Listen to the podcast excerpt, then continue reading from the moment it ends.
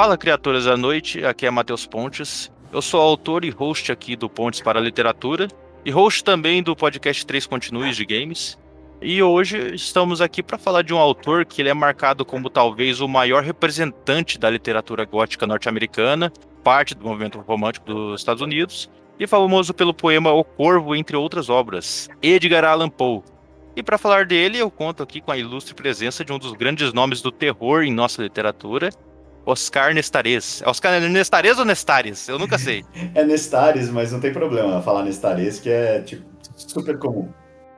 Eu vi alguém pronunciar como Nestares e eu falei, poxa, eu estou pronunciando errado esse tempo todo? Não, mas não tem problema nenhum, não tem uma hegemonia de pronúncia. Pode ser Nestares, Nestares, sem problema. Mas, assim, o uso mais comum é Nestares. Muito obrigado pelo convite, Matheus. É um prazer estar aqui para falar do Santo Padroeiro. Eu acho que Santo não, né? Santo ele não foi muito, mas de uma estrela guia, uma sinistra estrela guia aí para quem escreve horror, quem escreve gótico, quem ama as sombras, de, né, as trevas de qualquer forma de arte que elas tenham.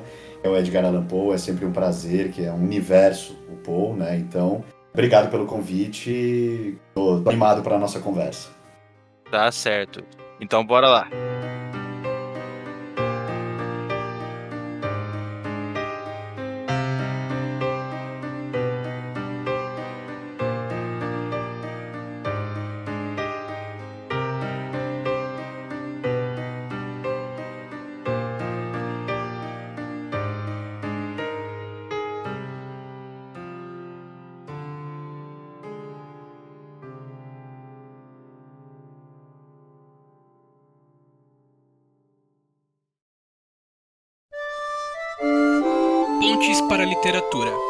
Caminho para grandes autores e suas grandes obras.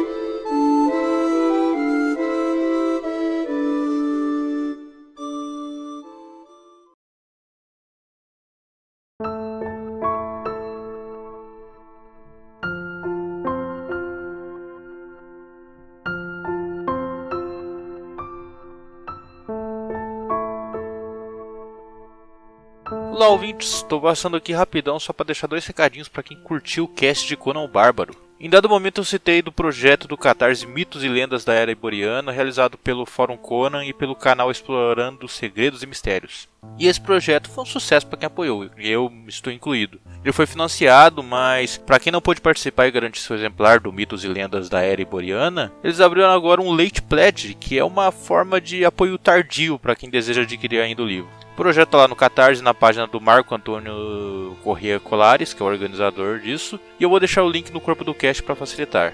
O projeto já se encontra com 43% de apoio no ato da gravação desse recado e ainda falta mais de 30 dias para apoiar, então tem tempo de sobra para você ir lá apoiar caso você se interesse, já que com esse tempo, certeza que vai ser outro sucesso essa campanha. O outro aviso é sobre nossa página no Instagram, Pontes para a Literatura, onde vocês podem encontrar alguns recados, passagens selecionadas dos trabalhos do autor que, que, a gente vai estar abordando aqui no cast, trechos selecionados do cast e no momento uma lista com o top 10 contos do Conan, que serve de recomendação de leitura se você não sabe por onde começar a ler o Cimério. E pode apostar que eu vou fazer um dia de Garland Poe também. Abraços e nos sigam lá. Bom episódio.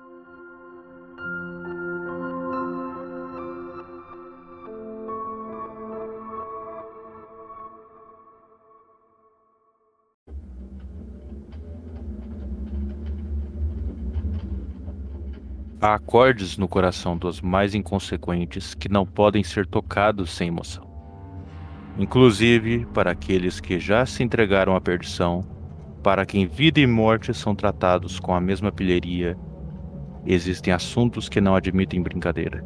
De fato, todos os presentes parecem sentir que não havia, nem na fantasia, nem no comportamento do estranho, graça ou bom senso.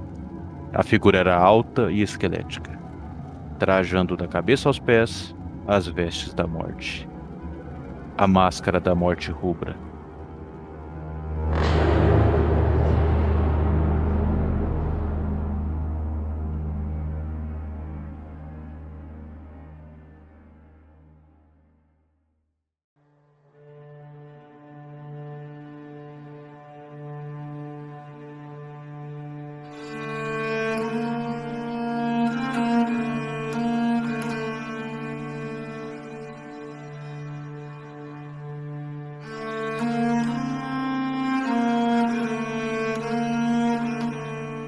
Eu queria perguntar para você sobre o gênero gótico, que é um gênero, assim, é uma vertente do romantismo pela qual o Edgar Allan Poe é marcado. Eu não sei se ele é realmente quem inaugurou isso nos Estados Unidos. Eu sei que ele é importante, ele é o padroeiro mesmo. Sim. E aí eu queria perguntar, assim, para você, o que, que é as características do romance gótico? Que na minha visão de de leitor, não de pesquisador, eu não sou um bom pesquisador ainda, mas parece que são tramas meio que mais voltadas ao mistério e ao lado obscuro, mais pessimista. Parece que aborda assuntos mais tipo como a morte, tanto morte no sentido espiritual como físico, envolvendo cadáveres e decomposição. Pelo menos é a impressão que eu tenho. Seria algo parecido com o que eu falei ou falei besteira? Não, não falou besteira, não. Eu acho que o espectro do gótico é tão vasto e compreende, sem dúvida, essas características que você apontou, Matheus. O que é interessante a gente perceber é que o gótico antecede o romantismo. O gótico como expressão literária, artística, mas principalmente literária. Né? Que se a gente pensa no romantismo ali como um movimento que toma forma e ganha força a partir da segunda metade mais para o final da segunda metade do século XVIII, o gótico ele vem um pouquinho antes. A gente tem um, uma obra fundamental aí do gótico, que é o Castelo de Otranto, né? É um maravilhoso. É um romance de 1764, publicado pelo Horace Walpole, aí, que é considerado o primeiro autor de narrativas góticas, né, de romances, mas ele escreveu narrativas curtas também. E aí, o que, que, é importante a gente olhar? Que o, o, o gótico surge no momento, tem que olhar para um contexto um pouco social, histórico, é, para a gente entender o fenômeno que foi o gótico. No momento de esclarecimento pela ciência, ou seja, o século XVIII é o século das, das luzes, né, do iluminismo, em que a gente tinha muitos filósofos, principalmente Descartes, né, a filosofia cartesiana ganhando muita força no século XVIII, ou seja, do mundo esclarecido pela razão, né, quer dizer, pela lógica, e é um mundo em que o sobrenatural, o extraordinário, o fantástico perde espaço em relação ao momento anterior, que é o período anterior, que era da chamada Idade das Trevas, né? Que a gente sabe que hoje não era exatamente uma Idade das Trevas, a gente teve muita coisa importante acontecendo. Mas a Idade Medieval, então, no momento do século XVIII, em que você tem um predomínio dessa ciência, né, dessa ciência, dessa racionalidade, alguns autores principalmente Horace Walpole, né, foi o primeiro ali, entre outros, meio que recusaram isso. Eles quiseram olhar para o mundo mais misterioso da época medieval. Então, ele escreve o Castelo de Otranto, que propõe exatamente esse choque, né? O choque de um castelo assombrado, um castelo, uma maldição que toma conta de uma família, a família do Manfredo, né, que é o vilão da história, e ele perde a posse do castelo por uma série de motivos, enfim. Mas é uma história sobrenatural, uma história cheia de elementos inexplicáveis, assustadores, macabros, né, como você falou. O romance faz imenso sucesso e inaugura ali, na Inglaterra e depois em toda a Europa, o que a gente entende por literatura gótica, que tem esse, esse, essa característica fundamental de um choque entre uma visão de mundo científica, racional, e uma visão de mundo misteriosa, sobrenatural.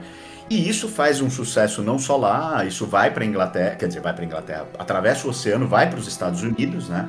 E nós temos autores nos Estados Unidos que, até mesmo antes do Edgar Allan Poe, que são influenciados pela, pelas narrativas góticas, como Washington Irving, que foi o autor do A Lenda do Cavaleiro Sem Cabeça, enfim, tem uma série de contos aí que alguns tangenciam o conto de fadas, tal, mas a lenda do Cavaleiro Sem Cabeças é, é, é, A gente tem que pensar que o, o Cavaleiro Sem Cabeça, ele é o. aquela. É de onde vem a abóbora do Halloween, né? Então ele é um conto que tá na essência da data sinistra mais importante dos Estados Unidos. E isso é de 1816, esse conto, né? Ou seja, anterior ao Edgar Allan Poe, a gente está pensando aqui no Poe, Poe é de 1809, mas de fato o grande nome do gótico nos Estados Unidos e do horror também, e a gente pode fazer, falar um pouquinho sobre diferenças entre gótico e horror, mas o horror nasce da literatura gótica, mas depois vai por um caminho autônomo. O grande nome é o Edgar Allan Poe, porque ele trabalha todos esses elementos aí que você mencionou, a coisa do macabro, do medo da morte, né, de uh, tentar transpor a morte pela transcendência espiritual, ou mesmo a morte física, se a gente pensa no conto o, os fatos no caso do Senhor Valdemar, né, que é aquele conto de hipnose. Sim, sim. Então, assim, Paul é, é, pegou temas do gótico, né, ambientação, construção de uma espacialidade, tudo do gótico, mas elevou a uma potência inédita até então. É, isso também é um dos grandes trunfos dele. De certa forma, resumindo, assim, se é que eu conseguir responder sua pergunta, seria um pouco isso. Você respondeu muito bem. Inclusive, eu não sabia que o conto do Washington Irving, do Cavaleiro Sem Cabeça, ele veio. Você disse que ele é mil. Quanto? Se não 1700... me engano. 1800, eu tô com uma edição dele, até escrevi o prefácio para ela aqui. É 1820, acabei de ver. Ah, tá, 1820. Quer dizer, ele é, ele é anterior ao Paul, influenciou Paul, Paul leu Washington Irving.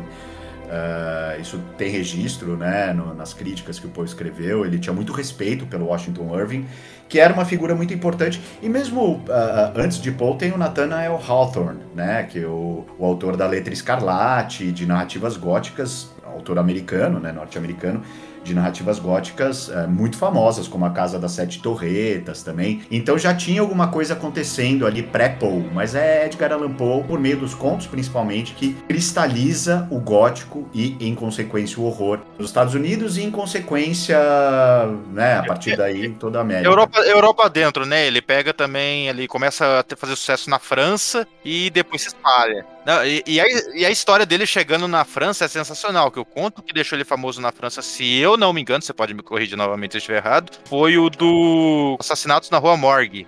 Só que o que que acontece? Ele escreveu o conto e aí teve uma editora que fez pirataria, pegou o conto e traduziu o conto como se fosse de autoria dela, sem o Edgar Allan Poe saber. Não, não tô sabendo dessa história, não, não conheci. Foi, foi assim, ou teve ou foi um autor ou foi uma editora que foi lá e traduziu Uhum. É, o conto para o francês, só que mudou o nome dos personagens para parecer que era de autoria de alguém deles. Uau! É, mó foda essa história, porque eles descobriram Edgar Allan Poe, só que guardaram o segredo e simplesmente traduziram o conto dele, que era ótimo. Caramba! E aí teve, é, e aí teve acho que uma, um outro autor ou outra editora que descobriu também Edgar Allan Poe, não havia lido o conto da outra e fez sua própria tradução pirata também do Assassinato Nossa. da Rua Morgue. Aí o que acontece? Ambas entraram em processo uma contra a outra tipo, a, é, uma foi, essa, foi a, é, processar a outra por plágio. E aí, no meio uhum. desses processos de plágio, quando vieram pessoas analisar, né, o caso, tinha pessoas que foram analisar o caso que conheciam o conto original como Edgar Allan Poe. E aí, tipo assim, os dois lados estavam errados, ambos, Estavam cometendo, é, ambos estavam cometendo crimes, só que isso trouxe o nome do Edgar Allan Poe para a França e posteriormente para toda a Europa. Sim, na, na verdade, eu não conhecia essa história, interessantíssima, mas o grande responsável por difundir o Edgar Allan Poe na Europa foi um gigante que é o Charles Baudelaire. Uh, o poeta Baudelaire, né, de As Flores do Mal, Paraísos Artificiais. O Baudelaire, ele, isso deve ter sido pré-tradução do Baudelaire. Baudelaire, pouco depois da morte do Edgar Allan Poe, ele traduziu os contos do Poe, alguns contos, o Assassinatos uh, da, da Rua Morgue não estão entre esses contos, mas ele traduziu alguns contos e escreveu um prefácio super entusiasmado sobre o Edgar Allan Poe, falando, chamando o Edgar Allan Poe de um irmão de alma. E aí, Baudelaire já era o grande poeta, já era super reconhecido, super respeitado. Por meio do, do Baudelaire, Poe começou a ser muito lido é, e da tradução do Baudelaire. Mas eu acredito sim que circularam obras dele antes disso, desse jeito bizarro aí.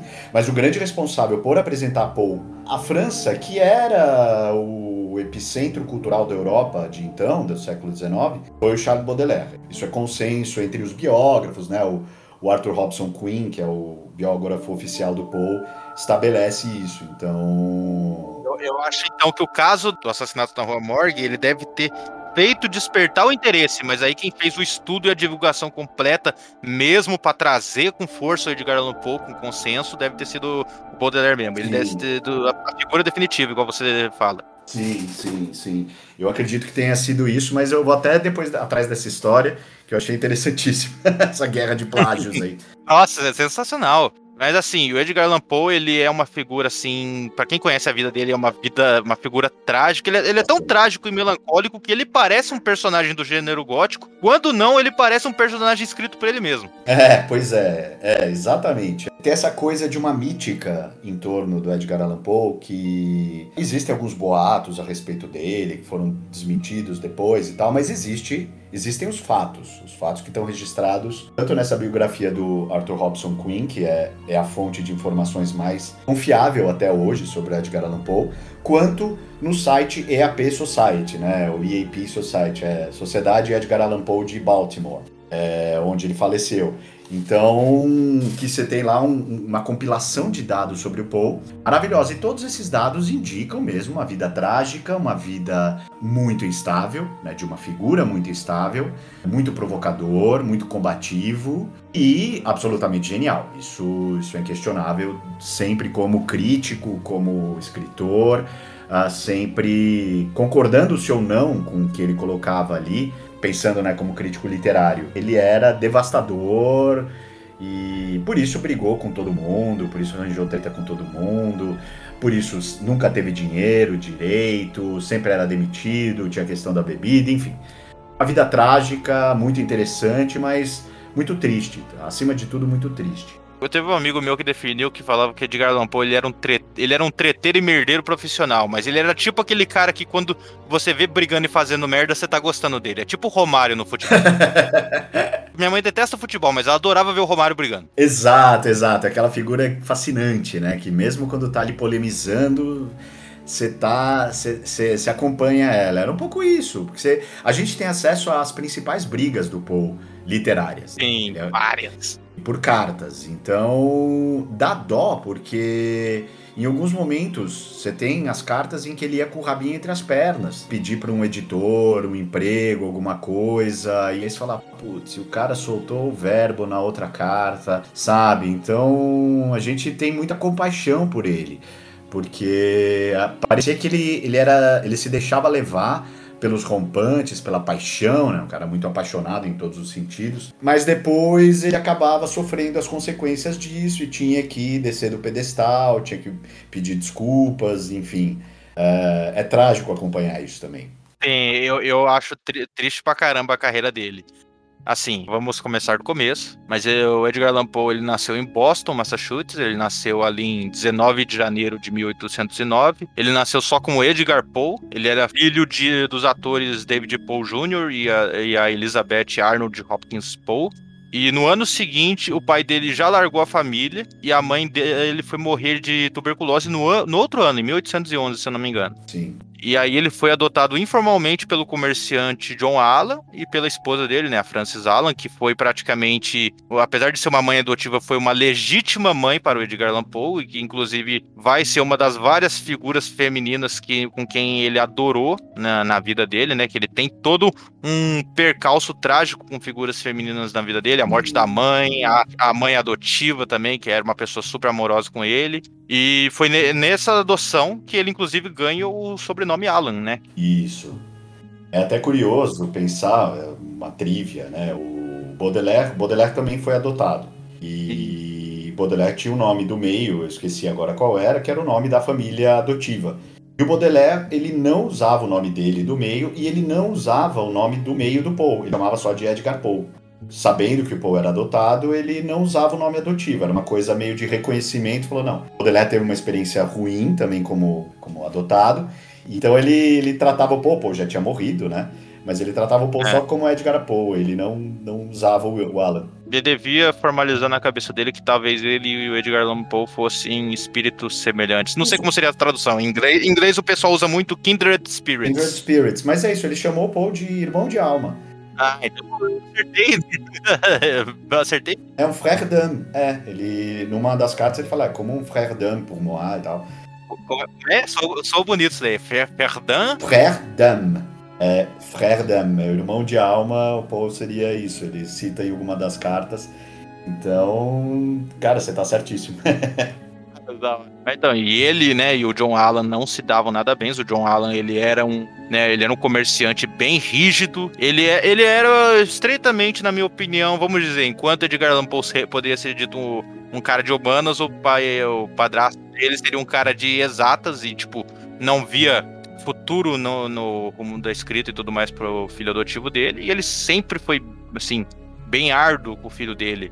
Mas ele, ele, ele pagou a melhor educação possível para Edgar Allan Poe. Pagou viagens, viagens que marcaram Poe profundamente para a Europa, principalmente porque a família, em certo momento, o pai adotivo foi tentar sucesso na Europa, né, na Inglaterra. Ele era filho de escocês, se não me engano, ou ele próprio era escocês. Eu acho que ele próprio é escocês. Então ele, eles foram para a Inglaterra, para o Reino Unido, para tentar, ele negociava tabaco tal, abria ali um entreposto, deu muito certo, mas eles ficaram coisa de uns quatro anos e Paul chegou a estudar em, em colégios ah, importantes, né, a educação no Reino Unido era, enfim, era o estado da arte e, e, teve experiências ali que o marcaram profundamente, inclusive rendendo alguns contos no futuro.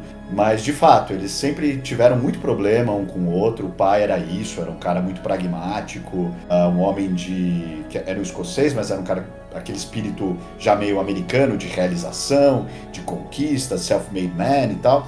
E Paul não era isso. Então eh, o pai dava os livros de contabilidade para ele olhar, o Paul pegava e escrevia poemas em cima, rabiscava coisas, era uma treta sem fim. Sim, Sim isso que você falou, Pior, você reviveu a memória adormecida minha. Que acontece exatamente isso. Eles vão pra Inglaterra, o comércio do pai fracassa e eles voltam pra América e ali com 11 anos, acho que volta quando o Edgar Allan Poe tinha 11 anos e ele dá continuidade aos estudos dele. Uhum. E ali em 1824, acho que o Poe tava com uns 15 anos, é quando ele escreve o primeiro rascunho assim que você tem notícia, que você encontra para ler esse rascunho, de algum material literário dele, que é uma poesia, que ele só chamou de poetry, né? Poesia em inglês. Uhum. Que é, é, é, literalmente duas linhas. É literalmente é, eu me sinto muito cansado pelo tanto que trabalhei e vou dormir no sofá.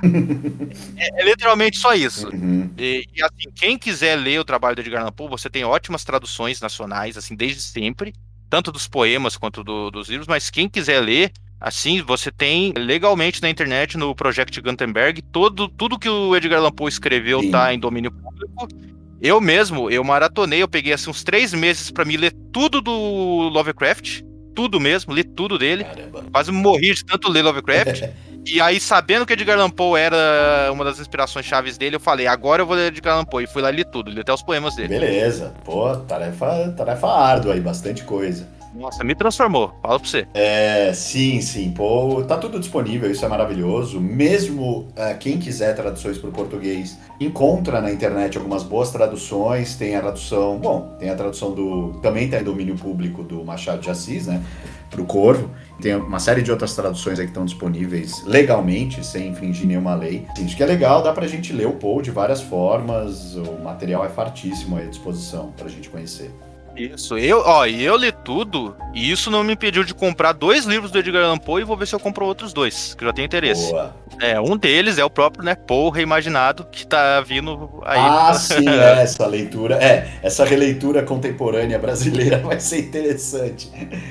É, então, a gente tem essa, essa antologia, né, que recebeu contos de autoras e autores brasileiros e brasileiros e brasileiros contemporâneos, quer dizer, todo mundo agora com organização minha e do Douglas Bock, pelo Diário Macabro, editora Diário Macabro. Todos os contos tinham que ser inspirados em alguma narrativa do Poe, pode ser em poemas, não precisa ser necessariamente conto, ou mesmo no único romance que ele escreveu que é a narrativa de Arthur Gordon Pym, eu particularmente adoro. E em breve vai entrar em financiamento coletivo para que o livro exista. E são contos maravilhosos, aí o pessoal botou a cabeça para funcionar, revisitou o Poe, reimaginou o Poe de maneira surpreendente, interessante, divertida e principalmente assustadora. Isso, e para quem tiver dúvidas sobre esse trabalho, Lovecraft reimaginado que veio antes é maravilhoso. E eu já dou a dica para quem quiser ler. Eu tô, eu tô lendo é, Lovecraft reimaginado agora, que eu tô fazendo o meu próprio estudo de Lovecraft. E uma das melhores formas de você ler essas coletâneas é você ler o original e depois ler a adaptação. Ler o original e a adaptação. Isso. Eu tô indo só assim. Ótima ideia. E pretendo fazer o mesmo com Edgar Allan Poe. É ótima ideia porque você vê, né, como é que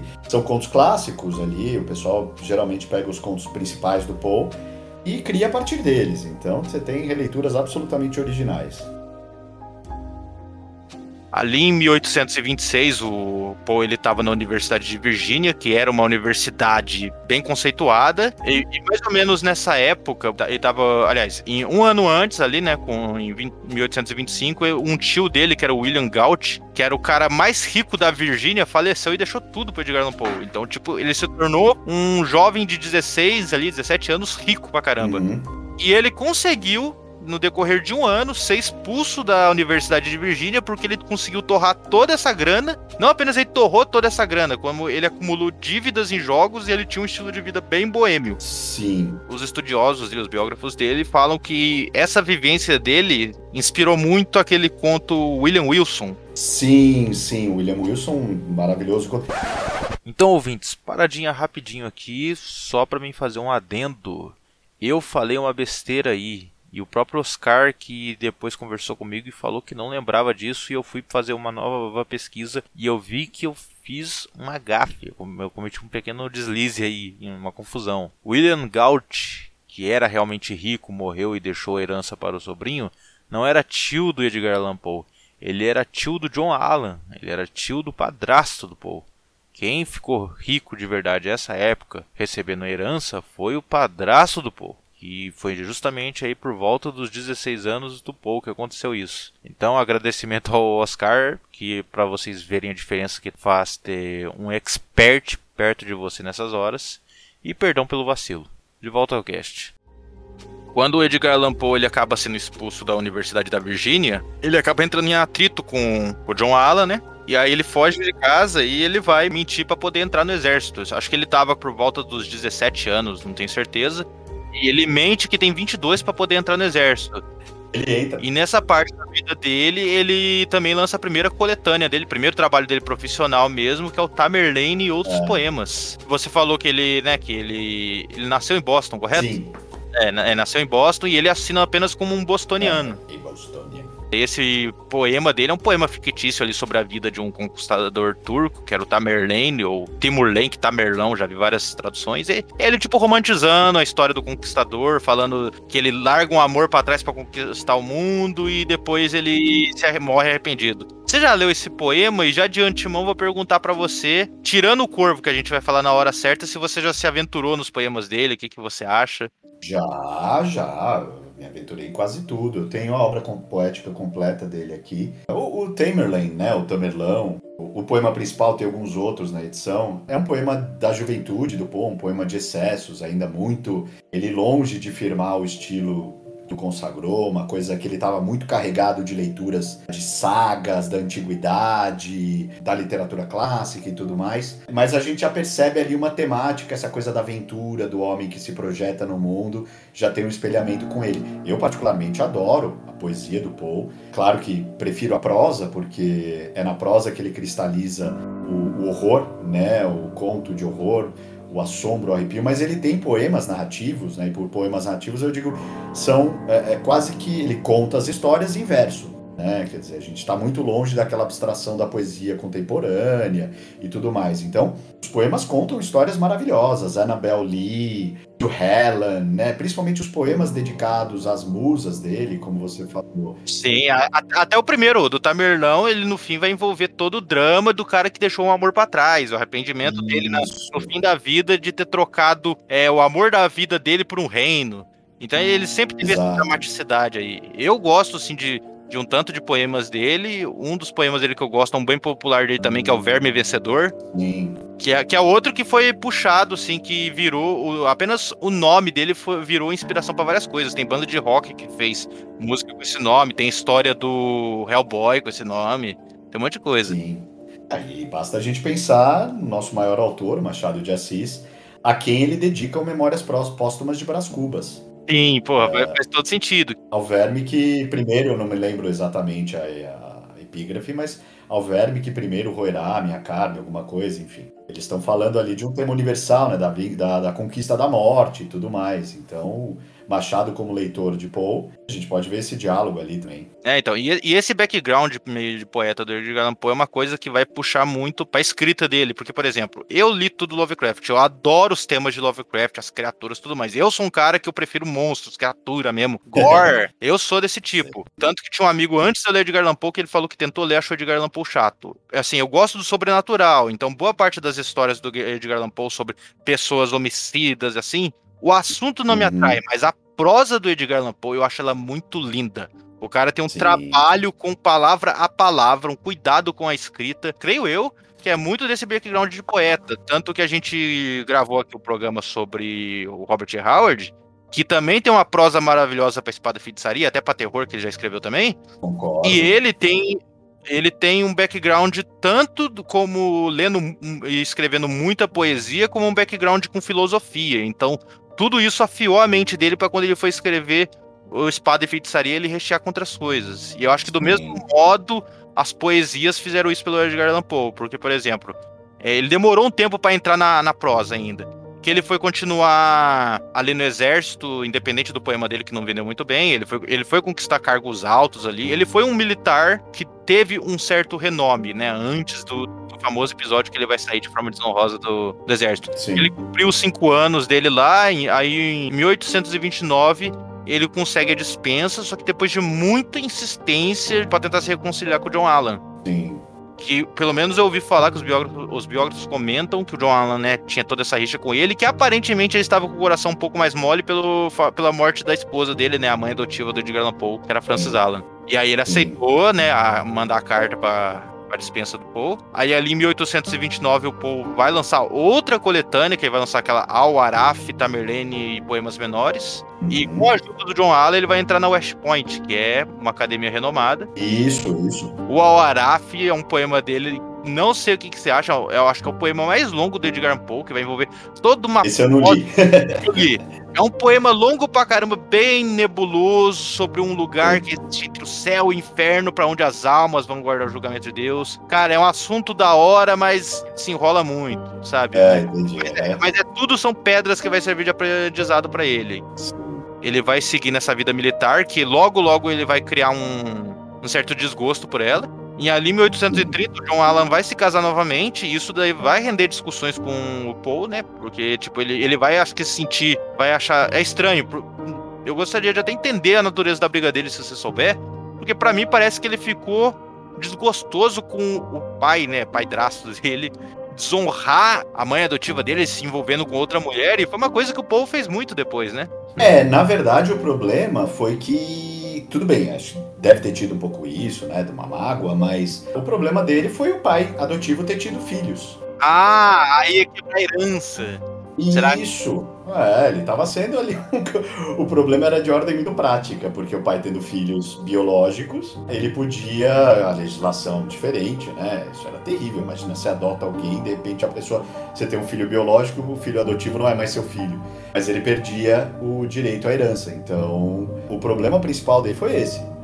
Claro, outros, né? Eles tinham muitas discordâncias, porque o Paul era muito difícil ele, ele gastava, e gastava com jogo, e aí ele não trabalhava, e aí ele pedia, ficava pedindo dinheiro pro pai, e o pai falando, ah, a última vez que eu te dou. O pai chamava ele de um coração mais negro, porque Paul, enfim, Paul também não era fácil, era, tratava o pai com termos pouco lisonjeiros. Assim, eles nunca se entenderam de fato, e quando o pai adotivo casou mais uma vez teve filhos, aí foi, foi a ruptura, né? Paul estava solto no mundo, é, sem um vintém, sem literalmente nada, e foi quando ele se jogou, e, e, eu não consigo imaginar alguém mais distante da carreira militar do que o Edgar Allan Poe, porque ele era, era um cara muito bom em esporte, era um cara que conseguia nadar maravilhosamente, tinha uma compleição física apta para o esporte, para resistência e tudo mais, mas ele era absolutamente desobediente. Né? Ele não, não tinha o, o perfil obediente bovino de um militar. Tinha um, vamos dizer, um anarquismo ainda da época ali em respeito a regras e disciplinas, tanto que ele vai buscar ser expulso de West Point. Ele era um bom militar em West Point, mas ele vai buscar Sim. ser expulso. E eu até pesquisei, porque todo lugar cita que ele foi expulso de forma meio desonrosa e nunca explicava por quê. E no que eu fui pesquisar, ele deixou de, de frequentar as missas, os treinos, as obrigações. Foi isso. É, que, a, que, até frequentar, se eu não me engano, a igreja era uma obrigação militar. Sim, era uma. Eles formavam, eles davam uma formação educacional também. Você tinha uma coisa de cuidar do cérebro e preparar os corpos dos jovens eles serem eventuais, uh, enfim, eles seguirem para os exércitos dos Estados Unidos. Estava meio informação ali, uh, pensando que a gente tinha acabado de passar pela guerra da independência dos Estados Unidos, né, que se concluiu, se não me engano, enfim, no começo do século XIX, da Inglaterra, em relação à Inglaterra, então os Estados Unidos estava se formando como nação e, e, precisava ter um poder militar forte, e essa academia era a elite disso. O povo vislumbrou essa oportunidade, mas logo ele viu que não era para ele aquilo. Uh, o filme, tem um filme agora que é O Pálido Olho Azul, né, que pega justamente esse, esse, esse período. período. É, só que é, aí ele vem de um romance ficcionalizado, que o Paul tá ali em West Point, ele ajuda um, um detetive a resolver crimes que acontecem dentro da academia. O filme é fraco, a representação, eu achei. A representação do Paul eu achei tola, ingênua. Mostram ele como um, um apaixonado, alguém melancólico que pensa na mãe. Tudo bem, ele era isso. Mas ele era muito mais coisa. Ele era um cara já meio que sabia o que, que era a vida, era um cara com meio streetwise, assim, sabe? Tinha uma sabedoria das ruas que esse Paul aí do filme não tem nada, então eu achei bastante tolo. Mas é interessante que pega esse recorte. Pega justamente esse período da, da vida do Paul e, e mostra também ele deixando de frequentar as aulas, as missas e tal, mas aí por outros motivos no filme, né? É, então, eu achei muito caricato. Eu achei o, que o moleque lá, o que faz o primo do Harry Potter, foi um bom ator, mas eu achei que o personagem dele foi um pouco muito caricato. E, e, tanto que quem quiser a prova de que é totalmente caricato isso daí, você não precisa fazer pesquisa nenhuma, só ver que no filme ele fala que ele era caçoado pelos colegas dele, mas nessa época que ele saiu da West Point, foi com a ajuda dos colegas dele que ele lançou outra coletânea de poemas, que é só chamado de poemas. Isso. É, que vai ter vários poemas. Eu acho que nessa que vai ter um poema que eu gosto muito, que é A Cidade no. Eu não sei se é essa ou se é a segunda, que tem A Cidade no Mar, que é um poema que ele. ele ah, sim. Ele sempre me evoca a imagem de uma morte sentada no, no meio de um trono de pedra no meio do mar. Eu ele me evocava essa imagem. É, então, e aí eu joguei no Google o nome, eu, eu, tenho pelo menos esse hábito. Todo conto e poema que eu leio, eu jogo no Google para ver o que, que, os artistas desenharam. Ah, e aí legal. tinha exatamente a imagem do jeito que eu pensei, tava ali. Eu falei, pô, maravilhoso. que legal, que legal. É, ele, ele cria imagens muito vívidas, né? Sim, e vai ter também o outro poema maravilhoso dele, que pra mim é um dos meus favoritos, que eu descobri num bar aqui da minha cidade, que é o Lines on Ale, que é um poema dele sobre bebida.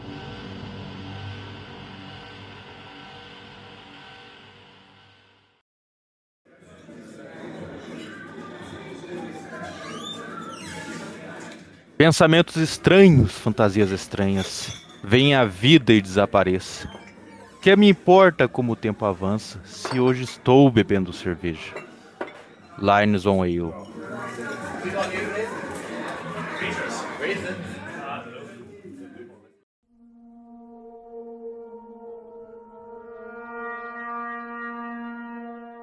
Ah, bom, esse eu sei qual é também. Ele escreveu bastante sobre bebida, né? O Bottle Imp, né, o demônio da garrafa, é um conto terrível sobre bebedeira e sedução da bebida. E eu sei que, que poema é esse, assim. É bom, ele sempre, sempre lutou contra o vício, né? Era um vício mesmo. Pô, bebia pra caramba, então. E, é, então. E, tipo, eu acho até estranho que a gente falou do, do, poema. E o poema tem esse. O poema eu acho engraçado. Eu fiz uma tradução própria, só que eu troquei o ale por cerveja, porque. o ale é um tipo de cerveja, né? Mas a gente não fica chamando ele de ale aqui. Sim, sim. Mas até a gente falou desse poema aí com esse ar meio cômico, e eu achei curioso, porque eu, pelo menos, eu fui ler de Garland Poe esperando terror e gótico, mas ele se aventurou muito no humor também. Com certeza. E eu fiz uma, uma contagem de contos dele, acervo do trabalho do Edgar Allan Poe, pra quem é curioso. Ele escreveu 71 poemas, incluindo poemas incompletos, 66 contos, dois romances, um deles não concluído, e uma peça incompleta. Só que desses 66 contos que ele escreveu, 22 são contos de horror e 17 são contos de humor.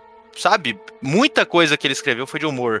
Sem Sim. contar que, que, alguns poemas dele que não são classificados como humor, como Hop Frog, O Assassinato na Rua Morgue e o Gold Bug, eles tiveram momentos que fizeram dar risada. Ah, não, Hop Frog eu, eu enquadro muito como conto de humor fácil, assim, irônico. Ele é classificado como horror, mas, cara, eu tava lendo aqui no meu quarto, minha mãe tava tentando rezar aqui. Eu ria em todas as páginas do livro, mas é. todas. Minha mãe desistiu de, minha mãe desistiu de rezar aqui de tanto, de tanto que eu dava risada. E quando eu falei para ela do, do anão coxo, ela começou a dar risada, também não conseguiu rezar mais. Ai, que barato. Mas é isso, ele, ele trabalha o grotesco é, que essa coisa do estranho, feio, barra, ridículo, engraçado, maravilhosamente bem nesse conto. É, o, é, o, Hop, o Hop Frog, assim, pra quem tá ouvindo, ele é um conto, assim, que ele vai envolver um anão, né, que é o anão que dá nome ao conto, o Hop Frog, que ele é um bobo da corte, né, escravizado de um certo reino, e lá ele é pra, não apenas bobo da corte, mas como também alvo das brincadeiras do rei e dos sete asseclas dele. E ele é um, um anão, ele é coxa, ele tem a perna torta, ele. A forma que o Edgar Allan Poe descreve a forma que ele anda, que ele anda pulando e se contorcendo, é engraçada. Uhum. Ele, ele não pode beber, o que é um reflexo do Edgar Allan Poe também. É, ele não pode beber, que ele começa a ficar meio louco e o rei de sacanagem dá álcool para ele, ordena para ele beber só pra ele ficar alucinado e, e você dá mais risada ainda. Terrível, é. É, e ele vai desenrolar uma vingança épica contra o contra o rei, né, e os sete ajudantes dele, que eles estão querendo uma fantasia, uma ideia de uma brincadeira para pegar numa numa festa, acho que um baile da fantasia, um baile de máscaras. Após o rei agredir a Tripeta, que é uma anãzinha que Nossa, Tripeta, bem lembrado. É, que é uma nanzinha amiga do Hop Frog. Algo estoura nele e ele acaba tendo ideia. Não, não, eu tive uma ideia. Vou fazer uma peça com você chamada Os Oito Orangotangos Acorrentados. Ele convence o rei, ele fala: Ó, oh, eu vou, vou, vou sujar vocês de piche, tacar um outro produto aqui, fantasiar vocês de orangotango, e aí vocês vão sair loucos no meio da festa assustando todo mundo. E para deixar mais realista, eu vou acorrentar vocês e vocês saem me puxando. E aí ele faz isso, e sai o rei, os asseclas dele, tudo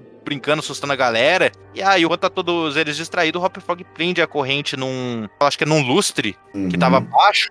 E aí é, o lustre é erguido e ergue o rei com os sete ajudantes dele. Sim. E aí o Hop Frog, ele só. ele finge que tá brincando ele fala, calma, eu vou desvendar esses maníacos. Aí ele sobe lá e ele olha o rei e aí ele tá com os dentes rangendo, até descreve que ele tem os dentes pontiagudos. E aí ele fala que o que ele vê ali é o rei e os sete assessores deles, que são covardes e que bateram, debocharam de um anão e agrediram a defesa. E aí ele taca fogo no, nos oito, que eles estão cobertos de piche, e do negócio que era para simular pelo de macaco, eles ardem em chamas e termina, né, com a fuga dele, após essa vingança dele, e com aquela imagem grotesca, quase como de uma criatura Lovecraftiana, daqueles oito cadáveres presos no teto numa massa negra. É. Só incendiados ali. Esse desfecho é maravilhoso. Nossa, eu, eu acho maravilhoso nesse período após ele sair da West Point, o irmão mais velho dele também tinha problemas com álcool, vai, acho que se não me engano, vai falecer. Acho que por volta desse período, e o Edgar Allan Poe, ele vai tentar se aventurar no meio da escrita. Só que ele vai ter certos problemas, não sei se você ouviu falar de algo diferente, mas ele, mas por conta de problemas com lei de copyright e por interesse de, assim, as editoras americanas, elas não queriam publicar autores nacionais, elas queriam publicar autor de fora. Tipo, hum. isso que a gente via no Brasil, por exemplo, até certo tempo, até alguns anos atrás, né, até autores como André Bianco, entre outros, que eu não conheço na minha, na minha ignorância ainda, uhum. travarem o mercado literário nacional, isso acontecia lá também bem na época do Edgar Allan Poe.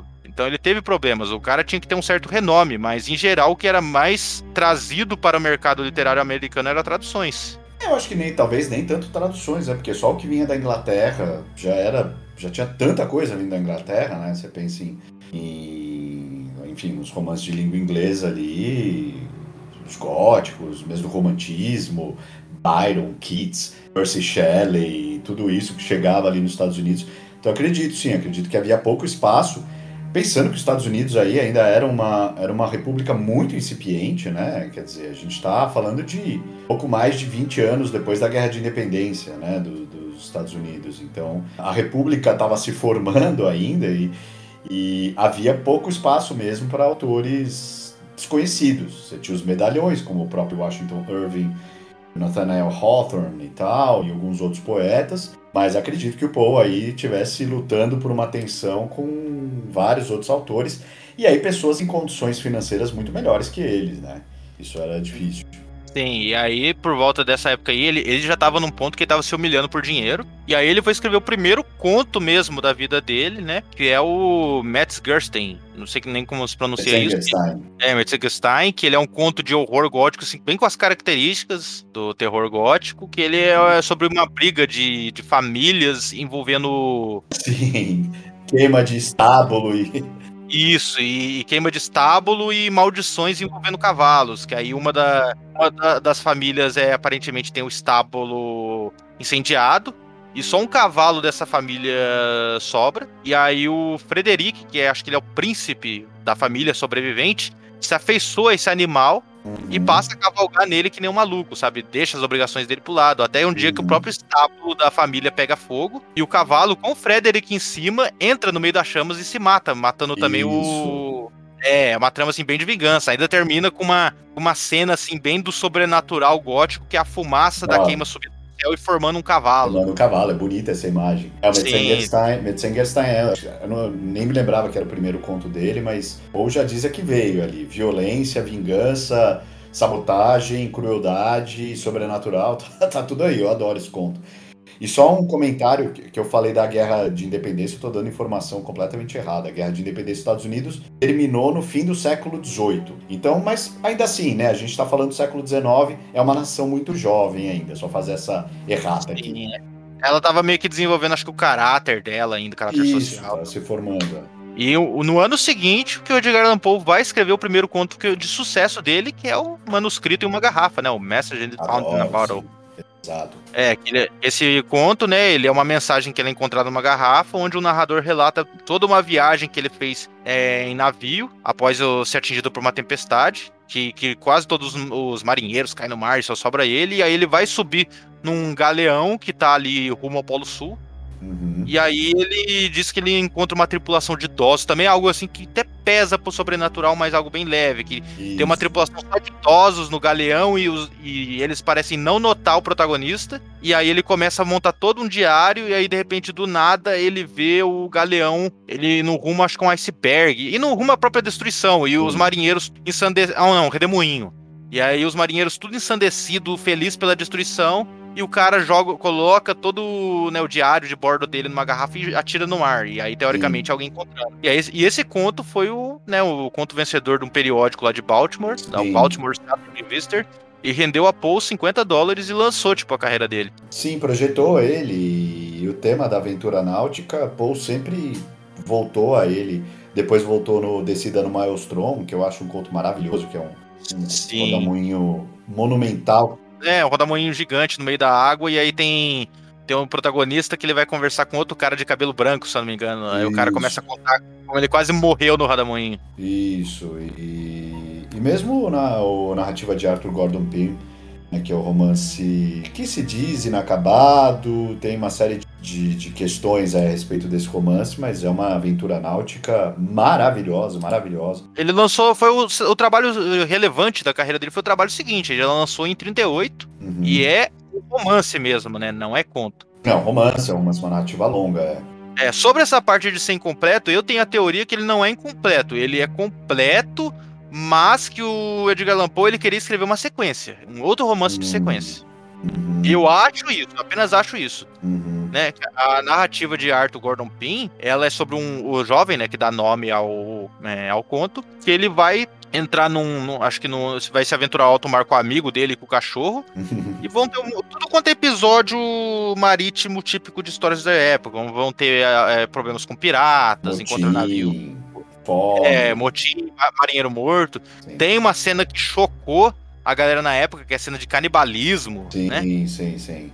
E não, e não, é canibalismo, ah, eles encontraram uma tribo de canibais. Não, é o protagonista passando fome, ele e o amigo dele, e eles, eles matam um dos caras que estava vivo e eles se alimentam sim, da carne dele. Era, esses relatos, eles se multiplicavam nessa época, né? Então, de náufragos que não tinham o que comer e alguém tirava no palitinho ali, o azarado virava a comida pelos próximos, pela próxima semana do pessoal, né? Então É, Paul tratou de tudo isso. Eu adoro, particularmente adoro. Já escrevi um prefácio para essa história também. Enfim, mas ele vai, vai se projetando. O conto que desponta ele é o, o MS, MS Found in a Bottle, né? O manuscrito encontrado numa garrafa. Grande conto. Também. Isso. Isso, aí esse da narrativa do Arthur Godopin, ele não fez sucesso na época, né? Uhum. Mas assim, posteriormente ele é um conto que ele vai inspirar vários autores, o, o Herman Melville com Moby Dick, se eu não me engano, Jules Verne, até o, o, Lovecraft nas Montanhas da Loucura, se eu não me engano, pega muito, é, ele referencia, ele, fa, ele faz citação disso. Mas esse romance ele não fez meio sucesso. É. Eu confesso, eu gosto muito das partes de terror e tudo mais. Eu, eu acho ele um tanto longo. É. Eu me cansei um pouco dele, mas é mais. Eu acho que é porque eu não estava habituado com o Poe, porque eu li em ordem cronológica as coisas. Ah, você foi lendo. Nossa, entendi. Não, mas ele tem, ele tem, ele se estende em algumas. Ele é muito descritivo em certos pontos, ele começa a descrever o comércio de não sei o que, como que funcionava.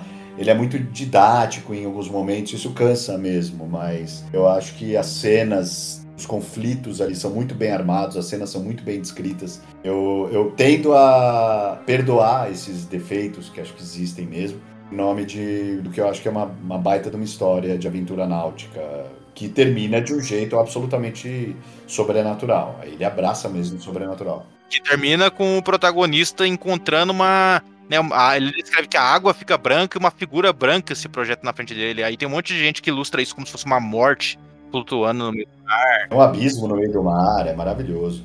Aí termina com um texto falando que o Arthur Gordon Pym, se eu não me engano, faleceu, ele sofreu um acidente, morreu, e, e isso foi o relato meio que encontrado. Que, que o Paul também tinha isso, ele mascarava muitas histórias dele como se fossem verdade. É, nesse caso, no caso do, da narrativa de Arthur Gordon Pym, ele, ele fez o esforço real. Ele lançou como falando: olha, encontrei esse manuscrito. Isso é um hábito, isso era muito comum, o próprio Castelo de Otranto surgiu dessa forma, o Horace Walpole ele falou que encontrou o manuscrito, não era dele, aí fez muito sucesso, depois ele assumiu a autoria, falou, não, eu que inventei tudo isso. O Paul publicou, ele mand, uh, fez a publicação do Gordon Pym com a intenção de que se, se tomasse por verdade, né, que o pessoal tomasse por verdade. Ele falou, não, isso aqui de fato me foi contado pelo Arthur Gordon Pym, né, por esse personagem aqui. Depois ele, ele foi lá e se pronunciou, falou, não, isso aqui tudo é invenção minha. É, então, tanto que se você nota, né, repara, ele coloca muito negócio de milhas náuticas, de posicionamento. Isso, muito detalhe, muito detalhe. Por isso também cansa um pouco. Sim, vai, vai cansando. Tem, tem, existe até um furo né, nessa história que do nada o cachorro some. É verdade, é verdade. Ele. ele não, não... e o cachorro tá no barco, né? É, o cachorro tá no barco, o cachorro não morreu. Se você tem medo do cachorro morrer em histórias que nem eu tenho, pode ir tranquilamente, o cachorro não morre, o cachorro só é, desaparece. Só desaparece, é verdade meio que esse fracasso, esses eventos, vai junto de uma tentativa dele de escrever uma peça que é The Politician. Eu acho que poderia ser traduzido como político, mas é o nome do protagonista. É, junto com essa peça nunca terminada dele, que também estava fracassando, ele meio que percebeu, olha, narrativa longa não é para mim. Vou ir para as narrativas curtas e aí que ele escreve ali, é, ele vai ter suas tentativas mas ali em 1839 ele vai escrever o maravilhoso A Queda da Casa Usher. E também o William Wilson. Sim, sim. São os dois principais contos, entre os principais contos dele, né? Que estão sempre nas histórias extraordinárias, contos de terror e mistério. É, são dois clássicos absolutos de Poe aí. Isso, o da Casa Usher é aquela. É um dos perfeitos arquétipos de casa mal assombrada, que protagonista vai visitar o irmão. Vai, aliás, ele vai visitar um amigo dele, que é o Roderick Usher. Uhum. Mora com a irmã numa mansão e tem toda uma relação assim. Cara, é, é, é só você lendo pra sacar. Eu posso revelar todo spoiler e de que a irmã do Roderick morre e depois ela aparentemente volta com uma aparição, cada um interpreta de sua maneira, mas assim, esse conto, o forte dele para mim está na descrição.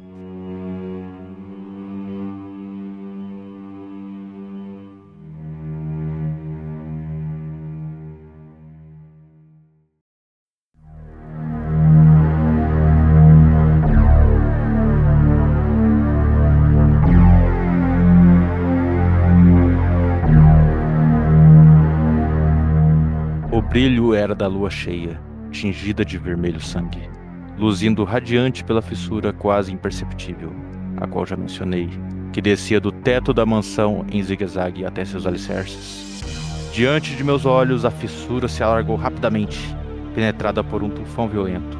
Depois de ver a lua, imponentes paredes desabarem.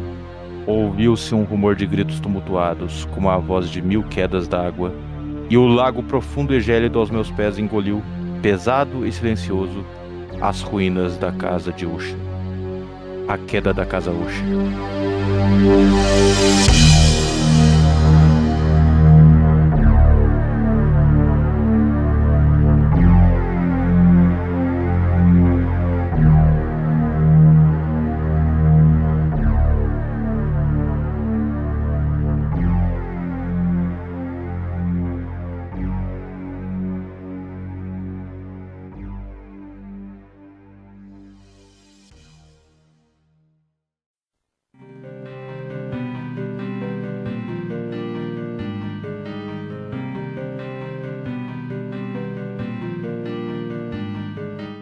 Você foi ter também o que a gente já conversou, que é o William Wilson, né? É um jovem chamado William Wilson. Ele vai crescer e na escola ainda ele vai conhecer o jovem que tem o mesmo nome que ele, mesma aparência, mesma roupa e tudo mais. A única coisa que muda é a voz. É. E esse e ao longo da vida o protagonista vai sempre tentando fazer coisas erradas e volta e meia esse mesmo William Wilson reaparece na vida dele meio que perseguindo ele, atrapalhando os esquemas dele. É, muito louco porque você pensa geralmente é, duplo, né? Um conto sobre o duplo, esse, esse tema, esse tópico, a literatura no geral antiquíssimo, que, enfim, né, você tem estudos psicanalíticos, Freud falou sobre isso, Otto Rank falou sobre isso, inclusive mencionando o conto de Poe como uma das obras, um dos modelos para o que, que aconteceu a seguir.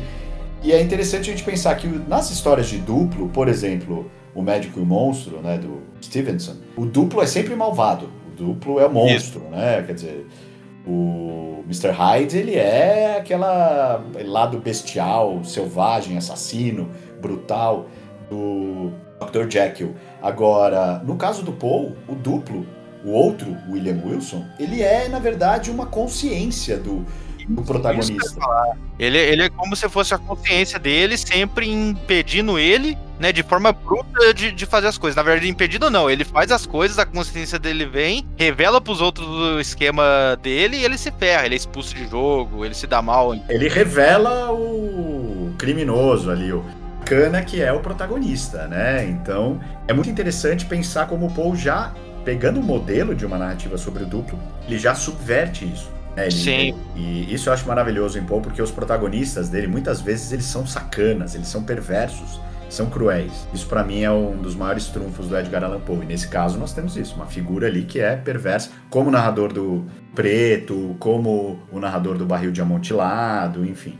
Aliás, você falou do duplo. O duplo, ele é um tema mais, mais comum do que parece para essa época. Muito do que eu ouvi falar você pode até me corrigir se eu estou errado, baseado na lenda germânica do Doppelganger, que ele é, né, a, a uma, uma entidade, uma criatura que é uma duplicata sua. E é, aí... o, o, é que na verdade o termo Doppelganger, né, que quer dizer aquele que anda do lado, que caminha do lado, a, a tradução literal é o, o, dobro que caminha, né, é um termo um pouco mais amplo para o duplo. Ele virou uma figura porque ele apareceu em alguns textos, principalmente do romantismo, ele, eu sei porque eu acabei de escrever um capítulo sobre o duplo para um livro, fiz essa pesquisa. Então, o, o Doppelganger ele surgiu em alguns textos, é sempre uma, uma espécie de reflexo, um espectro que acompanha alguns personagens de alguns romances românticos, mesmo do romantismo alemão, mas que depois vai se cristalizar como essa figura, às vezes corpórea, né, que pode existir ou não, no caso do Paul. Nós temos ali uma prova de realidade que ele encontra com a figura e outros que estão ali perto veem que eles são muito iguais, mas muitas vezes é só uma projeção, né? Pode ser um, uma alucinação, alguma coisa assim. Isso, ele pode ser literal ou pode ser uma metáfora. Exato, exato, exato. Tem um conto dele, é um dos contos de musa dele, eu acho que é o Berenice, né? Que aí tem vários. Quem, quem vê a bibliografia do Edgar Poe, você vai ver Anabel Lee, Berenice, Ligeia, vai ver muitos. Eu acho que é o Berenice, que é aquele que a mulher morre e aí, tipo, ela morre dando a luz a uma filha, a filha vai crescer, vai se tornar igual a ela. Não, não. É, o Berenice é o dos dentes. Berenice é um dos que eu gosto, mas eu sempre confundo o nome das mulheres. É, o Berenice. É o que ele vai se tornar é o. É o Annabel Lee. É, Annabel Lee? Annabel Lee, é, que ele Ele, a, a pessoa morre, depois ela dá origem, aí a, a, a, a filha vira ela. é- Isso, a, a filha, a filha não vira uma filha, ela vira uma duplicata da mãe. Exato, E exato. que vai, né, vai mexendo, vai cruzar um monte de tema do Edgar, do Edgar Allan Poe aí. Sim. Vai cruzar tema de morte, vai cruzar tema de duplicata, vai cruzar musas, né? A morte de uma Isso. bela mulher, que ele fala que é o tema mais belo e poético, né? Uma frase bem famosinha dele. E sobre o corvo. Isso. Exato. O próprio Corvo é um poema sobre a morte da Lenore, né? Da Eleonora. Então, Isso. Aí no- é, nessa época, com o sucesso né, da, queda da, casa, da queda da casa Usher e de William Wilson, ele começa já a traçar os planos dele que nunca viram a luz do dia, que é da revista literária dele, de estilos. Ele Hum. vai trabalhar em algumas redações, tanto que daí que vem a experiência dele com a literatura para ele querer abrir isso. E em 1841 que ele vai escrever o trabalho de destaque dele, que a gente já citou já, que é o Assassinatos na Rua Morgue. É o conto de detetive antes mesmo da palavra detetive existir. Sim, exatamente. Exatamente. É, a gente não tinha a profissão de detetive nessa época, né? Você tinha só uma figura absolutamente brilhante, né? Ou figuras brilhantes ali que tinha uma perspicácia, que é, nesse caso é o Dupin, é, Charles Auguste Dupin, a quem a polícia recorre para resolver crimes que eles não conseguem resolver. É, acontece um assassinato misterioso na França. Isso. O Dupin, ele é, ele é um mero é, morador de Paris, um mero pari, parisiense que o, narrador sem nome é, conhece. E o narrador, eles vão servir certinho com o arquétipo do Sherlock Holmes e o protagonista Watson. né? Certinho, an- anos antes de Sherlock Holmes, tanto que ele é inspiração para o Sherlock Holmes. Sim. E para o. Como é que é o detetive da, da Agatha Christie? O Poirot? Poirot, Poirot. Poirot é, então, e vai ser inspiração também pro Poirot. E eles estão investigando um assassinato misterioso, que mãe e filha foram mortas dentro de um cômodo, rasgadas é, de forma inumana, e não tem como. não tem pistas de como o assassino escapou. Tem só gente que falou, ah, eu vi o fulano falando alemão, falando inglês, falando francês, um monte de gente decisa. E, por exemplo, você vai lendo o conto, você vai imaginando, pô, vai caminhar pra um sobrenatural, né? E não sei o que. E aí começa todo um esquema lógico que o Edgar Allan Poe montou. É, como que ele fala? É conto de raciocínio, não? Boa pergunta agora, eu não lembro o termo De racionalização. É, é de, de racionalização mesmo, de você chegar à resposta por meio de, da pura racionalidade. Então, Isso, isso. Aí ele vai. É o protagonista, né? O do Pan tem todo um certo raciocínio. Ele vai examinando o pelo que foi achado, marca o tamanho da marca da mão no- na garganta da mãe ou da Uhum. filha, não lembro agora. E aí vai chegar no, depois na revelação que o assassino, na verdade, foi um macaco, cara. E, cara, eu confesso que eu dei muita risada sim, é barato, né? É É, e, e é muito bem escrito, porque eu li, cara, e eu li de novo recentemente antes de gravar esse podcast, e o conto é fenomenal. E o Dupan, ele foi ainda estrelar outros dois contos, né? O, Sim, o Marie Roger. E Que é um assassinato de verdade que ocorreu. isso, que o Paul propôs uma solução ali, correu em Paris, e a carta furtada. É, eu não gosto tanto desses outros dois. Pra mim, o assassinato da Rua Morgue ainda, ele é. Ele é... Eu traduzi os três para uma edição da Novo Século que saiu aqui. Eu, eu concordo contigo, eu gosto. Aham, eu, também- tem eu gosto, mas é. absolutamente brilhante, mas é que o Assassinatos na Rua Morgue. Lembrando que o Clive Barker, né, que, enfim, um dos maiores autores de horror vivos, Concordo, mas tem, tem que ler mais coisa dele. Eu sinto que eu li um trabalho dele e eu concordo já que ele é um dos maiores escritores É, de horror. não, ele é, e ele escreveu os novos assassinatos da Rua Morgue, né? Então, que é um conto maravilhoso em cima do, do Edgar Allan Poe. Ah, então, ele- então ele fez dar o porra imaginado dele, né? Cara, Fez, ele fez, fez incrivelmente bem.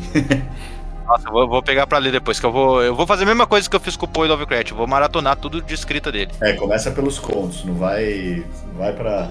É, não, pega o, a Dark Side tá soltando, né, os livros de sangue, pega o volume 1, 2 e 3 que você vai ser feliz, cara. São eu gosto, adoro os romances dele, mas acho que começando pelos contos você tá super bem servido. Não, tranquilo, eu, eu adoro conto, adoro literatura curta. Como eu falei antes, o Assassinatos na Rua Morgue ele foi ter esse incidente do, de duas traduções legais surgirem do nome do Poe ser descoberto na França. E o Poe ele fez certo sucesso, mas ele tava, se eu não me engano, acho que nessa época já tendo um problema grande com, com álcool, né?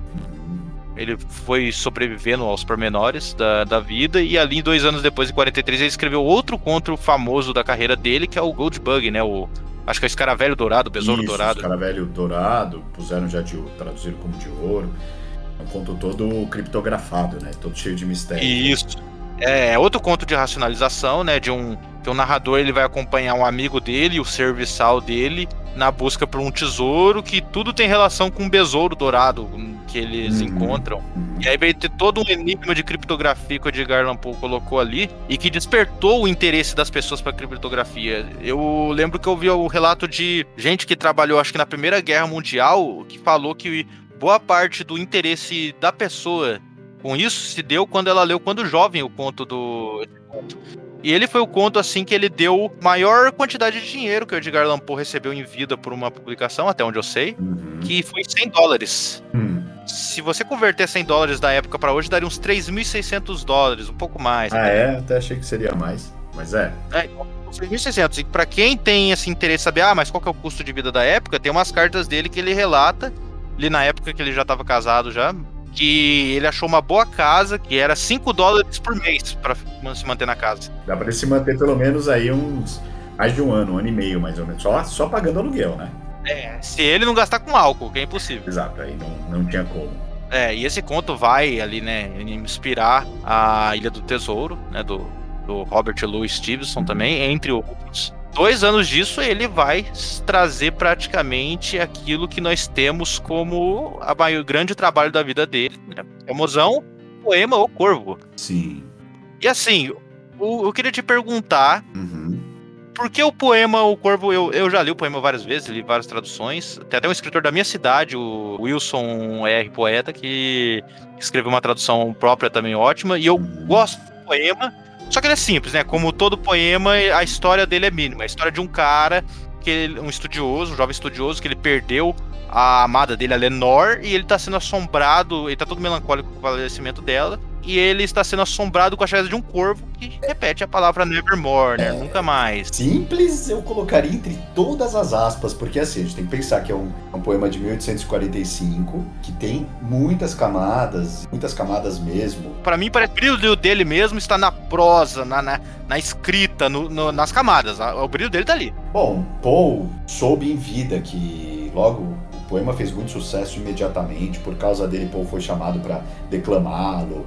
Ele foi publicado fora dos Estados Unidos e tal. E aí Paul escreveu a filosofia da composição logo depois sobre a composição do corvo, sobre a criação do corvo, porque ele sabia, ele falou, é a minha obra mais conhecida, então vou dizer como que eu criei essa obra. Aí você tem toda a construção, toda a concepção e aí você vai percebendo que para essa história surgir, ele tomou escolhas ali, ele tomou decisões que contribuíram para essa história ter uma densidade que até hoje não se esgotou, né? Porque é uma história simples, mas que ele fala, ah, é o tema mais poético que existe, que é ah, a morte de uma bela mulher, né? O poema mais sinistro que existe, mais melancólico que existe.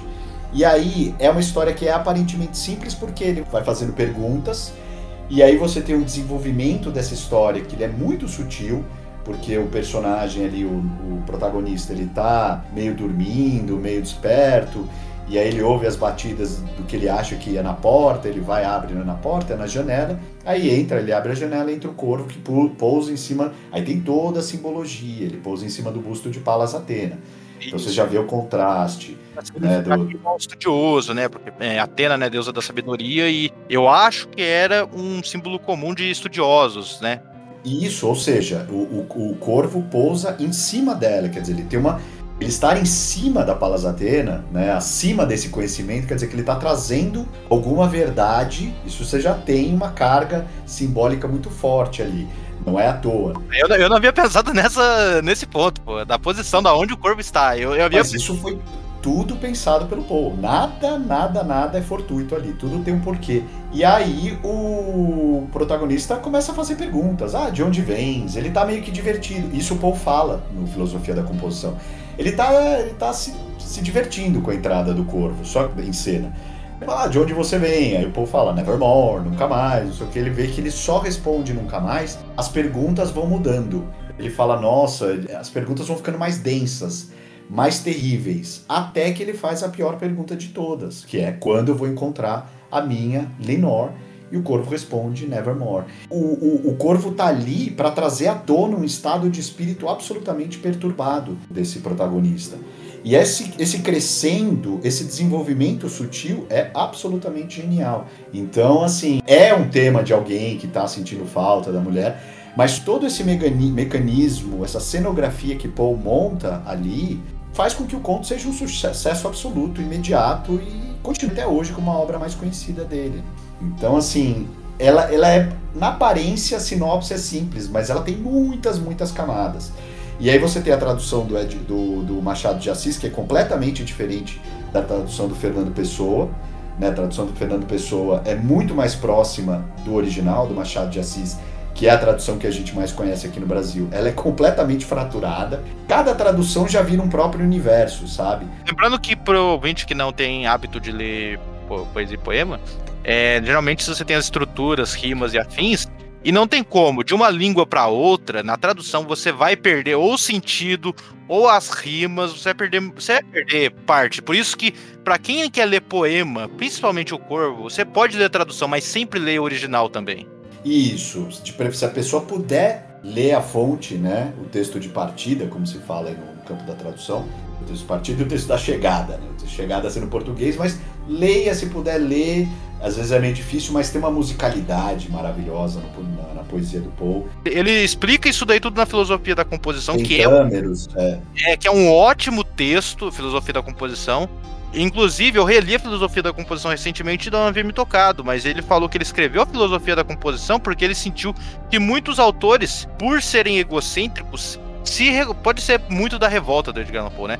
Mas é. podia ser ele, ele sentir que os autores não gostavam de falar como eles escreviam. Tudo era ah, inspiração, inspiração. Isso. apesar de romântico, de bem romântico, Edgar Allan Poe parece que ele se opunha muito a esse caráter, vamos dizer, aleatório. Abusa é, de você depender disso. Tanto que ele fala, o ensaio, ele é. Ele fala que o corvo foi escrito de forma lógica, ele pensou em tudo. Ele Isso. pensou em ter uma noite de tempestade pro corvo querer se abrigar dentro da casa do cara. Isso. Do, do, do preto do corvo contrastar com o branco da estátua de Palas Atena.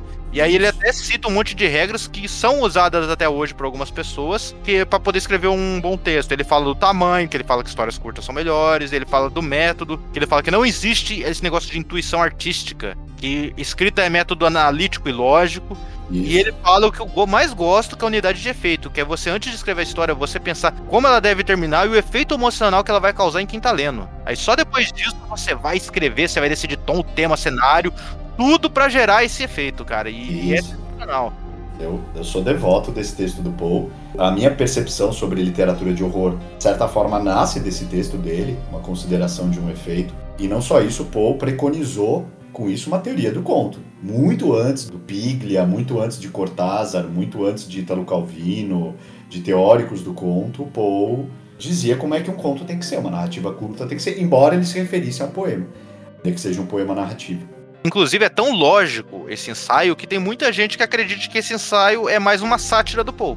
Tem gente que defende isso. Sim. E eu confesso que eu estranharia, conhecendo o Poe e a veracidade que ele dava nas sátiras dele, poderia até ser, mas ele fala tão bem do, do conto e ele parece ser tão dedicado nesse trabalho que eu acho que ele não alimentaria isso só como uma sátira. Eu acho que ele acreditava nisso. E eu acho também que o que ele coloca no ensaio se aplica a outros textos dele, a obra dele no geral. A obra dele é sujeita a um rigor criativo, um rigor técnico na criação, uma minúcia na construção que corresponde ao que ele fala ali no ensaio. Então, Sim.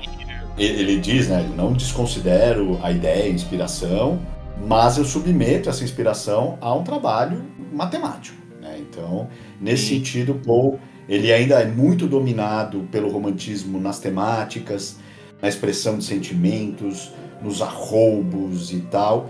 Mas nesse sentido ele é pré-modernista já, não à toa. Baudelaire também está aí já na, na, virada de esquina para o modernismo, né, pensando no século XX, todos os poetas franceses que eram devotos de Baudelaire, não à toa se curvaram a Edgar Allan Poe, boa parte deles, não todos. Mas se curvaram a Edgar Allan Poe, que você já está dando um passo, se afastando um pouco mais daquele momento que é o romantismo, que há mimes e, enfim, há, há umas questões ali que foram centrais para o modernismo literário. É, então, e sabe o que, que também eu dou crédito a esse conto dele não ser também um, uma sátira? Você, para mim, parece que tem coração do Edgar Allan Poe nesse texto dele. Parece que tem muito coração dele. É, e o triste também é que o Corvo é o, é o grande trabalho, né? A magnum opus do autor. Só que só rendeu 9 dólares para ele. E assim, o conto foi super aclamado na França, mas enquanto isso ele tava na América passando fome. Tanto que ele até tem uma, tem uma fala dele a respeito disso que ele fala: Não ganhei dinheiro, estou tão pobre agora como sempre estive em minha vida. Exceto na esperança que não é de forma alguma bancável. Exatamente, exatamente. Ele. É, Paul morre quatro anos depois só, né? Depois da publicação, numa penúria absurda.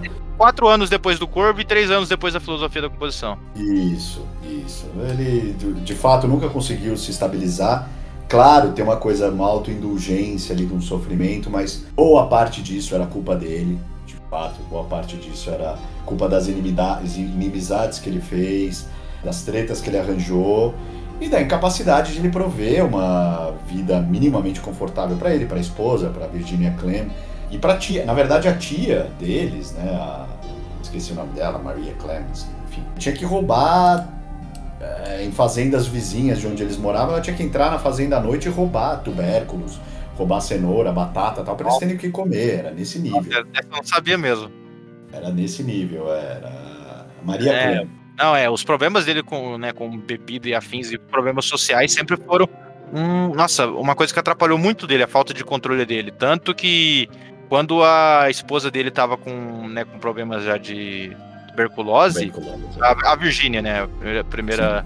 Chamada dele, acho que foi mais ou menos naquela época, ele era para ter conseguido um ótimo emprego com o décimo presidente dos Estados Unidos, o John Tyler, por conta de um contato dele. E ele perdeu a hora para conseguir o cargo público por causa de embriaguez. E para piorar, ali em 42 ele foi arranjar treta com o Henry Wadsworth Longfellow, que foi o cara que traduziu a Divina, a Divina Comédia para inglês. Sim. Não, Longfellow já era um poetaço na época. Isso, isso. E aí o Poe, ele fez uma acusação, não, não tenho certeza do que ele acusou, se foi de plágio, sei lá. O cara cagou pro Poe. O cara nem ligou, só que os outros poetas do círculo, dos diversos círculos sociais, que, né, que é, prezavam o Longfellow, eles criaram uma inimizade na hora com o Poe. Isso só sujou a, a carreira dele. E ali em 1847, né, a esposa dele vai escrever, vai, vai escrever, nossa, a esposa dele vai escrever. Vai escrever, vai se inscrever no livro dos mortos. Praticamente. Ela foi falecer e ele escreveu, acho que um dos poemas mais, cara, assim, de partir o coração dele, que foi o Deep Nart, que uhum. Deep Nart é em homenagem a ela, perdoe pelo meu inglês de mineiro, mas ele escreveu um poema a ela, cara, assim, é duas linhas também, mas tipo, cara, a, tra a tradução é algo como assim, é a, a pessoa que eu amo agora descansa debaixo da terra e eu devo chorar só. Sabe, é muito triste. É... Você vê como isso abala ele.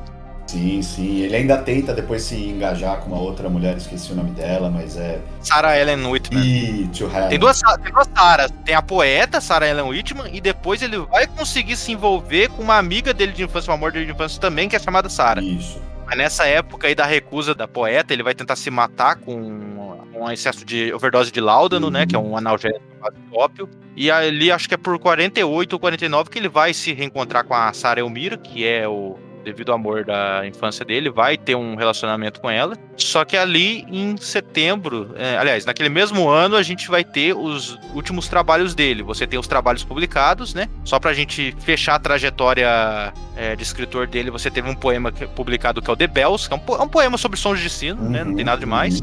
E um conto que é o Landor Cottage, que é, é, um conto dele descrevendo uma cabana. O pessoal até fala que é uma, uma sátira dele, que ele fala que vai fazer um conto descritivo e é só ele descrevendo uma, catana, uma, exato, uma cabana. Exato. que é muito do caráter também burlesco e debochado do povo. E você teve também contos, é, você teve trabalhos póstumos dele que, que ele não, não completou. Você teve um romance não completo dele, que é o The Journal of Julius Rodman, não sei se você já leu. É, não li, mas eu tava doido para traduzir, até ofereci para uma editora. Comecei a ler para traduzir, mas não, não, não avancei. Um romance de Velho Oeste. De Velho Oeste? É, uma coisa, Journal of Julius Rodman, de a travessia do. Sim, é, se encara como velho, é que eu penso realmente velho oeste, aquele negócio de salão e tudo É mais. que aí é o velho, velho oeste mesmo, né? Você tá pensando no velho oeste mais pro começo do século XX, final do XIX, nesse caso, são os pioneiros mesmo que estão atravessando os Estados Unidos, as paradarias e tudo mais. O Jornal Julius Odom ele é meio que desse caráter desbravador de território. Isso. Exato. É, que ele é de, de- é, do pessoal, é como se fosse um protagonista que ele vai se aventurar nas montanhas rochosas ali próximo do Canadá e vai ter exploração de floresta, ataque de urso, contato com nativos. É quase como se fosse o primeiro romance dele, o do Gordon Pym, só que nas montanhas ao invés do mar. Exatamente. Ele ia testando, ele ia fazendo experimentos com temas diversos, espaços diversos. Isso, inclusive ele não completou esse, esse, esse romance, mas vestígios desse romance foram parar na mão de um político americano da época, e ele também vendeu, ele também estava vendendo esse romance aí como se fosse fato verídico. Tá vendo? Mas foi parar na mão de um político do Senado americano da época, acho que já depois do Edgar Allan Poe ter falecido, e o cara divulgou como se fosse fato, ver, fato verídico. Barato, olha só. É, o que só, tipo assim, apesar de ser uma mentira e de ser vendido pelo Poe como mentira, era só uma tática dele, isso mostra como o cara tinha qualidade pra imprimir um realismo Exato, pra época. pra- Com certeza. Isso. E além disso, ele teve um conto também que ficou incompleto que se chama O Farol, né? The Lighthouse. Hum. Que, que, assim, é só um fragmento, não sei se você já leu, mas parecia que era algo indo pro terror também. Ele, ele tem um tom melancólico, de coraçãozinho no farol. e tive essa impressão. Lamentabilíssimo que ele não tenha concluído, assim, você fica só imaginando. Parecia que ia sair uma coisa muito legal dali. Inclusive, o, o filme lá, O Farol, do Robert Eggers, você, você é fã de terror já deve ter visto esse filme. Eu, gosto, eu gostei bastante desse filme. E esse filme, ele começou lá no estágio embrionário dele como uma suposta adaptação, né? Tomando os, con- o- os caminhos originais desse conto do Edgar Allan Poe. Aí, se eu não me engano, Sim, eu me lembro desse, dessa conversa, assim. é, aí acho que foi o irmão do diretor que convenceu ele a fazer um trabalho original. É, mas você teve esses últimos trabalhos do Edgar Allan Poe, e ali em 49, ele, para setembro, se eu não me engano, ele foi encontrado ali em Baltimore, semi-consciente, tava num estado lastimável de embriaguez, Uhum. e aí ele foi levado pro hospital, ele morreu né, em 7 de outubro de 1849, só com 40 anos. E a causa da morte dele é um certo mistério, né? O que, que você pode falar pra gente disso? Ah, tenho os fatos, né? Os fatos comprovados de que ele foi encontrado inconsciente, muito bêbado mesmo, assim, né? Quase num coma alcoólico e vestido, isso, né? Entre os fatos, vestido com roupas que não eram dele. E aí a especulação que eu acho muito provável é que é dia de votação e você não votava quem aparecia no lugar, Isso. né? Na sessão lá. E aí disse que era muito comum pegarem bêbados assim na rua e obrigarem eles a votar uma vez, aí trocavam a roupa dele, ele ia votar de novo, sempre no mesmo candidato, né? Você pensa nos acólitos aí. A prática que em inglês, não tem tradução em português, se eu não me engano, mas a prática em inglês é chamada de cooping, né? C-O-O-P-I-N-G. E inclusive existiam gangues disso, e assim, ele chegava, às vezes não precisava nem pegar bêbado, eles pegavam pessoas sozinhas e eles agrediam e trocava a roupa da pessoa e falava, ó, você vai lá votar, tem um contato nosso lá trabalhando como guarda, ele vai ver. Se você tentar falar pra alguém, a gente pega você quando você estiver sozinho. E faziam isso. E no meio de né, de deixar o Paul mais alcoolizado e possivelmente agredir ele, essa teoria é muito forte. Sim, exato, eu concordo. Enfim, ele foi levado já inconsciente, morreu no hospital pouco depois. Tem o pessoal que diz que ele, as últimas palavras dele foram é, Deus tenha piedade da minha alma, alguma coisa assim, mas aí eu já acho um pouquinho de. de Romantização. É, um certo, certo exagero ficcional aí de uma invenção. Mas os fatos são esses. Ele não se sabe se, se ele foi envenenado, né, o que, que aconteceu, se ele bebeu mesmo até já estava ali com alguma cirrose né, muito avançada, algum problema decorrente da bebida. Tem muita especulação, mas os fatos são esses. Ele foi encontrado mesmo absolutamente bêbado com roupas que não eram dele. Isso, e eu inclusive saí com uma garota no Tinder uma vez que a gente foi conversar sobre Edgar Allan Poe, ó, pra você ver onde o Tinder me leva, mas é, a gente foi conversar sobre Edgar Allan Poe e ela falou um fato pra mim, eu não, não sei se é verdade, se você souber, que o Edgar Allan Poe ele tinha alergia, no caso, a álcool, e tipo, pra quem tem alergia a álcool, não é que a pessoa começa a tossir ou espirrar, a pessoa que tem alergia a álcool parece que ela fica embriagada com mais força, assim, mais... Nossa, Acho que isso é fake news pra caramba. Nunca ouvi falar É, disso, então, não. ela falou pra mim e eu, tipo, falei, caraca, só que eu não sei se ela falou em tom de teoria ou em tom de fato, isso eu não me lembro. É, não, nunca ouvi falar disso. De novo, né? Eu me atenho ao que disse o É. Robson Queen e, e esse site aí. Não, não me lembro de ter lido isso aí, não. Pô, bebi, bebia bem. Sem espirrar, sem, sem ficar bêbado rápido, nada disso. Ah, então, eu vou, vou confiar mais na sua opinião. Né? E depois da morte dele, você teve, assim, você tem aquele rival literário famoso dele, que é o Rufus Wilmot Griswold. Isso, foi o responsável pelo epitáfio dele. Né? Isso, e ele é um. Ele não fez isso em honra, não. Ele queria destruir a carreira do Poe. Isso. Ele desprezava o Poe, ele queria manchar a reputação dele, tanto que ele forjou um monte de carta, é, praticamente pra mostrar pras pessoas, olha como é que o Poe era um drogado, de- depravado, falando um monte de coisa. Só que aí veio gente de renome, tinha um crítico americano que era o John Neal, se não me engano, que ele era amigo do Poe e ele veio a público defender o Edgar Allan Poe. Falou, não, cara, não era isso não. E o que acontece?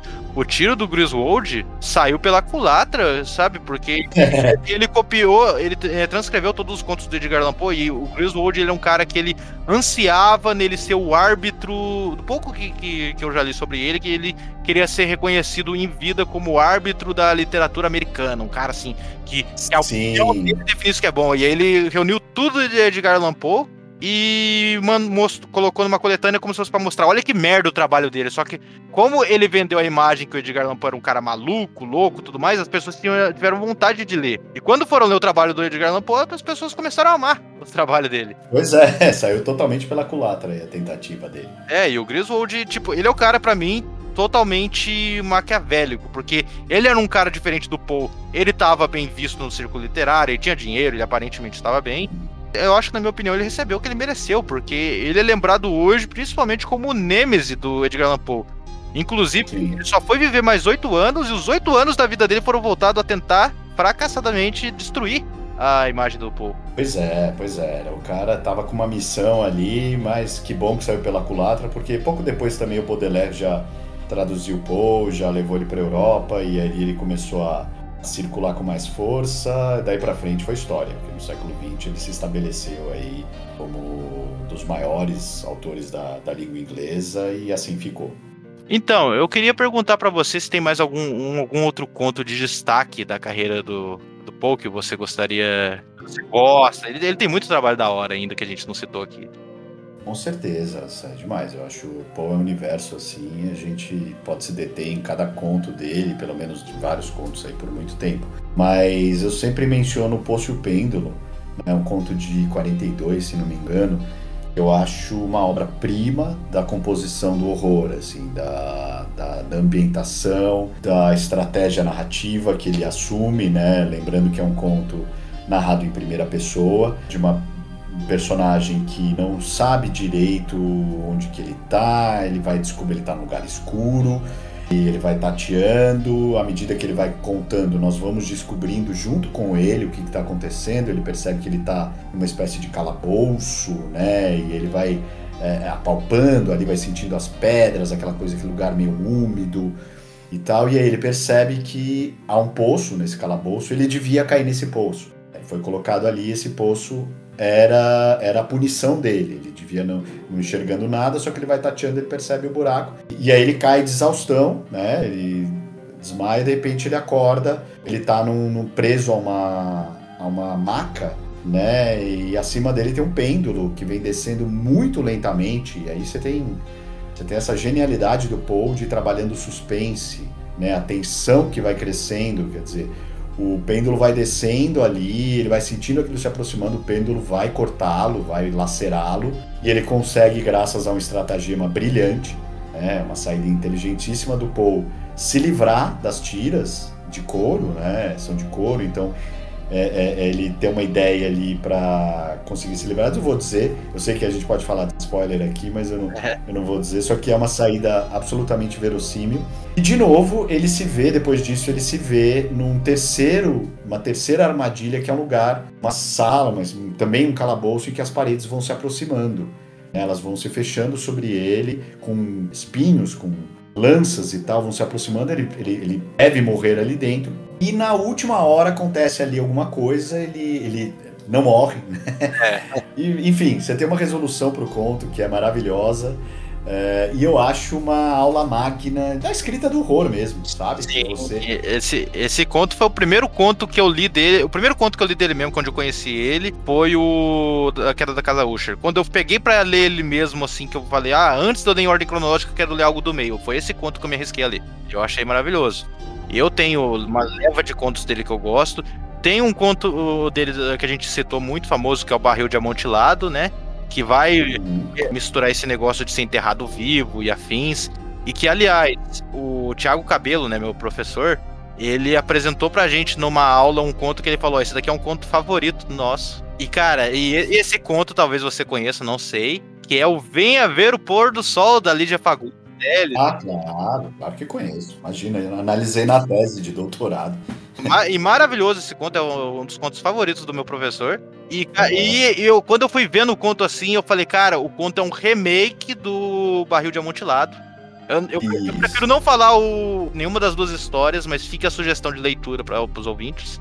Né, de ler os dois, leia o barril de amontilado e depois venha, eu, venha ver o pôr do sol, que parece um remake. É, é, é uma releitura, com certeza há um diálogo. A, a Lígia era leitora de Poe também. Sim, essa coisa da, da perversidade, da crueldade, principalmente da vingança.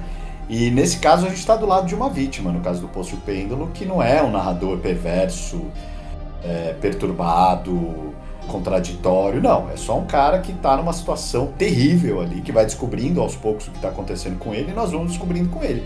Nós vamos sofrendo com ele. Enfim, eu acho um contaço. Mas, putz, eu acho os fatos, no caso do senhor Valdemar, um contaço. Acho o Coloração Denunciador, um contaço. Bairro de Amontilado, um contaço. Acho o Demônio no Campanário, um contaço. É muita coisa. Tem um, né? um conto dele desconhecido que eu gosto muito também. Ele, quando, eu, quando eu li Lovecraft, eu descobri um conto que ninguém falava e hoje em dia o pessoal já fala já. É, e ficou sendo um xodó meu, porque só eu conheci esse conto até dado tempo e depois ele foi se tornando mais pop. E hoje em dia, quem é fã conhece ele que é a música de Eric Zen, que eu acho maravilhoso. É, isso é, sim, é um conto, não, um conto sempre foi bastante lido, assim, só que é perto dos outros, ele é um conto menor, assim, menos conhecido. Sim, e, e para mim, Edgar Allan Poe teve também o seu música de Eric Zen para mim, que é um conto dele de, de 1835 que é Sombra, uma parábola que ah, sim. Cara, eu gosto muito desse conto, porque, assim, é, como eu falei, assassinato, assim, eu falei lá no começo, que assassinato, pessoa alucinando, esse tipo de coisa não me atrai. O que me atrai nos contos dele era escrita, mas esse terror e a Máscara da Morte Rubra, que para mim é um dos melhores contos dele, que é aquele que tem entidade, sabe? Parece algo até proto-Lovecraftiano. Que, que na. Máscara da Morte Rubra você tem uma, uma entidade que adentra um baile ali, é, é, claro, é interpretativo, ah, é uma metáfora para a morte, para a doença que está assolando o lugar. E no Sombra Parábola, ele parece até um protótipo da Máscara da Morte Rubra, ele até veio sete anos antes, em que você tem um grupo de caras, como é que fala, trancados numa casa, enquanto uma praga assola o lado de fora da cidade, e todos eles estão para morrer. Um deles já morreu já, eles estão inclusive diante do corpo, e surge uma entidade que é uma sombra. E começa a conversar com eles, e essa sombra fala com a voz de todos os mortos, de todos os entes queridos que eles já perderam. Maravilhoso, é. Sim. é incrível, é mais, mais transcendental, mais metafísico. É. Isso, e, e a Máscara da Morte Rubra, que eu acho que a gente pode fechar esse ato do nosso podcast, que envolve o, né, um príncipe próspero que ele se tranca com os convidados dele no castelo dele, enquanto a doença, né, a praga que dá nome ao conto, tá assolando as terras dele. Ele se tranca numa luxúria com vários com, convidados da nobreza lá, com comida, uhum. sexo, cigarro, cada um numa sala diferente. Cada sala marcada por uma cor, o Edgar Allan Poe ele vai dando uma descritiva de cores, salvo pela. Ele só abomina a cor vermelha, que é a cor da doença lá fora, e ela é proibida. Todo mundo tá de máscara e fantasia, só não pode aparecer com máscara e fantasia vermelha, até que aparece ali uma. O que parece ser um mendigo, um invasor, fantasiado com uma máscara de cadáver e uma roupa vermelha. E aí todo mundo fica em choque por isso, e a resolução desse conto, para mim, é sensacional. Eu acho. Tá no meu top 3 contos do Poe. Sim, eu acho maravilhoso também. Um conto que teve uma ressonância recente fortíssima, né? Com pandemia de Covid e tudo mais. Ele voltou com toda a força. Teve, teve uma jornalista aqui que falou que o, que o Bolsonaro se isolando A galera tava aparecendo próspero no conto do Coelho. Ah, sim. É, que ele, ele nem chegou a se isolar, né? Ele tava andando pra tudo quanto é lugar aí, então. É, o mais velho de morte rubra. É, eu escrevi pra, sobre ele pra Galileu. Foi, foi um texto que circulou muito, assim, então. Também é uma obra-prima da encenação, da construção na cadência certa, o relógio que toca, a banda que toca e silencia, tem toda essa sonoplastia, todo esse cuidado com a cenografia. Maravilhoso conto.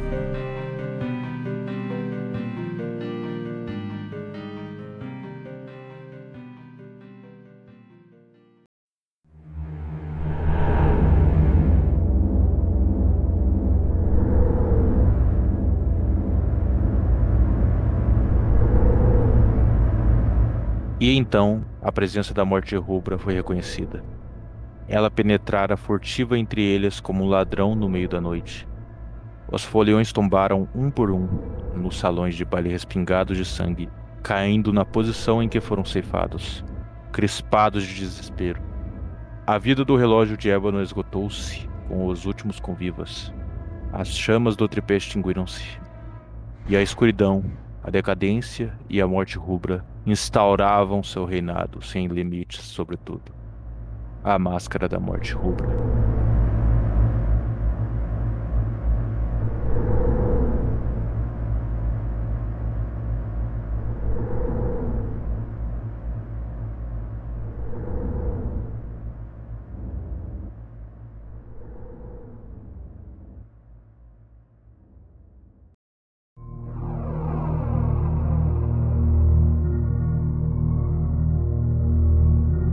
E assim, Edgar Allan Poe, ele passeou por várias adaptações. A gente falou do Pálido Olho Azul, que não é uma obra dele, mas que tem ele, que saiu pra Netflix, que tanto você como eu a gente achou meio fraco. E várias, vários trabalhos dele foram adaptados pro cinema, para filmes e tudo mais. Sim. Tem um, o, o Corvo, né? O conto dele, o Corvo, já teve diversas adaptações. E uma das adaptações mais geniais que, que eu achei. Quando eu vi quando criança, eu não entendi. Quando eu vi depois de adulto, como leitor do Paul, eu gostei. E eu falei, cara, é genial essa adaptação. E eu fui ver as pessoas falando que também era ótima como adaptação. Que é o episódio dos Simpsons, o primeiro episódio de terror da Casa dos Horrores. Que eles adaptam em uma passagem o Corvo do Edgar Allan Poe. É, o Corvo é o Bart, né? É, o Corvo é o Bart, a Lenore é a Marge, o Homer é o Sim. protagonista. E, cara, você encontra inteiro no YouTube. É bom em português e inglês, cara. Em ambos É são. barato. Sim. Você teve um filme do Corvo ali de 2012 do, com o John Cusack, o Corvo mesmo, que, que, que não é baseado em obra do Poe, mas ele traz o Edgar Allan Poe junto da polícia investigando um serial killer que é fã dele e que tá matando vítimas à torta e a rodo usando, usando métodos do- inspirados pelos contos do Poe. Não sei se você já viu esse filme. Vi, vi, não gostei muito, mas eu achei a ideia muito boa. Esses filmes que inserem o Poe como personagem, nunca algum funcionou pra mim. As adaptações preferidas do Poe ainda são os filmes dos anos 60, o- principalmente do Roger Corman, né, que ele Price. né? É, o Putz, o, com Vincent Price, exatamente, assim, e outros e tal. Acho que o- a queda da casa de Usher dele, Enterro Prematuro, mesmo a adaptação do Corvo, pra mim são. Assim, eles têm o tom e a solenidade dos contos que eu acho que outros filmes que vieram depois, e foram muitos, muitos, muitos, não atingiram ainda, sabe? Não alcançaram. Pra mim são as melhores transposições da literatura do Poe pro cinema. É, Mas assim, me divirto com essas obras. O Corvo do John Cusack, não, né, não gostei muito, mas ah, legal ali. É uma ideia interessante e tal. É, o Corvo do John Cusack, tipo assim, eu, eu gosto, assim, pelo. Eu sei que eu não, não consigo levar muito pó a sério dali, ainda que eu gosto mais do Paul treteiro do John Cusack do que do, Ah, sem dúvida. isso do sim. Pálido Olho Azul, mas assim, só o fato de eu poder ver o Griswold sendo morto por um pêndulo, mim já valeu. É verdade, ter essa cena é muito boa. A gente, se- fãs de Poe se sentem muito vingados ali. Maravilhoso, mas assim, é, cinema pra, pro Edgar Allan Poe mesmo, é esses filmes do Roger Corman, muitos deles, teve sete filmes que ele inspirou, acho que em obras do Poe, muitas delas com Vincent Price, que foi um ator assim que viveu Edgar Allan Poe. Vic- Vincent Price, pra quem não conhece muito hoje em dia, ele é o cientista que cria o Edward Mãos de Tesoura, lá no, no filme homônimo. Sim. Inclusive, acho que foi o último trabalho do Vincent Price. Sim, já tava super velhinho, lindo E demais. o- até o diretor, como é o nome do diretor do, do Edward de Burton. É, O Tim Burton era fã dele, Muito Exato, claro. Cara, tem, tem uma, um- uma versão em áudio do Corvo, você acha disponível no YouTube, cara, que o Christopher Lee, o Saruman, o Drácula. Sim, Sensacional, cara. é Sensacional. incrível ouvir aquilo, é arrepiante. arrepiante, muito bom, mas, cara, na minha opinião, o melhor trabalho audiovisual ligado a Edgar Allan Poe é um filme de 2015 que é o Extraordinary Tales. Não sei se você já ouviu esse filme. Nossa, acho que não. Não- É Cara, é o melhor, pra mim, disparado. Ele é uma antologia animada. Ah, tá. aham. É uma antologia, não saiu aqui no Brasil. Eu, eu, no YouTube você acha cada um desses curtas separados, mas Interessante, tô... quero, quero procurar isso. Ele, ele começa com uma história moldura envolvendo um corvo no cemitério conversando com espíritos de musas numa estátua. Aí já fica implícito logo de cara que esse corvo, ele é a alma do Edgar Allan Poe revivida como um corvo, meio que agoniano da vida miserável dele. E aí começa cinco contos, cada um com estilo de animação diferente um do outro e cada um narrado por um- uma figura diferente. Você tem a queda da casa. Usher, a máscara da morte rubra, o coração delator, o caso do Sr. Valdemar e o Poço Pêndulo. Cada um tem um narrador diferente. Você tem o Christopher Lee narrando o da Usher, você tem Uau. Bela Lugosi, que é o Drácula lá de 1930, narrando o Coração Delator. Você tem o. Guilherme Del Toro narrando o do Poço Pêndulo. E eu não lembro quem que é o protagonista, quem que narra os outros dois contos, mas o protagonista do caso do Sr. Valdemar, ele é feito à imagem do Vicente Price. A cara, nossa, a cara é a feição do Vicente Price. Uhum. Depois eu vou ver se eu mando o trailer pra você. Pô, maravilhoso, adorei, quero, quero ver isso. Nossa, é sensacional. Eu acho que é ótimo pra você apresentar Poe pra alguém que nunca leu nem nada. Que, Ah, ah, nem perfeito. livro. Talvez nos próximos anos a gente vá ver surgir uma biografia do Edgar Allan Poe, porque o Sylvester Stallone tem planos assim há anos de fazer uma biografia dele. Sim, eu tô sabendo desse plano dele e tô super curioso pro que vem por aí. Também tô muito curioso. Mas assim, fora do cinema, você tem o Edgar Allan Poe passeando um pouco por RPGs. Não sei se vo- você é do RPG de mesa, do, do- Não, não sou, cara, não. Eu já joguei, mas não sou um, sou um iniciado nesse, nesse reino. Não, mas tranquilo. Você tem ali. Teve, teve um RPG que saiu de anos pra cá no Kickstarter, que é o Nevermore, um RPG gótico. E você teve até uma expansão. Tem um, tem um cenário gótico de Dungeons and Dragons, que acho que é o Ravenloft. Eu não conheço, porque eu nunca joguei esses cenários alternativos, mas ele ganhou uma, uma expansão baseado de A Máscara da Morte Rubra, que é tudo inspirado em Edgar Allan Poe. E você foi ter ali, né, só pra gente fechar na parte de jogos eletrônicos, Edgar Allan Poe nunca foi, infelizmente, tão expressivo nesse cenário como Lovecraft, por exemplo, mas você tem um jogo ali de 1995, que é The Dark Eye, que é um point, é um point click de massinha mó legal, que ele é uma homenagem, assim, a vários contos de Edgar Allan Poe. Ele é bem antiguinho, Barato. Legal. é, tirando isso, você vê homenagens soltas do Edgar Allan Poe aqui e ali. Tem um. Tem um jogo, um jogo Lovecraftiano muito da hora, que é o Darkest Dungeon. É totalmente Lovecraftiano, mas você tem um chefe que é baseado num corvo, que é uma homenagem ao Poe, e você tem um chefe que é baseado no Rei de Amarelo, que é do, do W. Chambers, que é outra inspiração forte do Lovecraft, assim como o próprio Edgar Allan Poe. Ah, sim, sim. Lovecraft era doido pelo Chambers.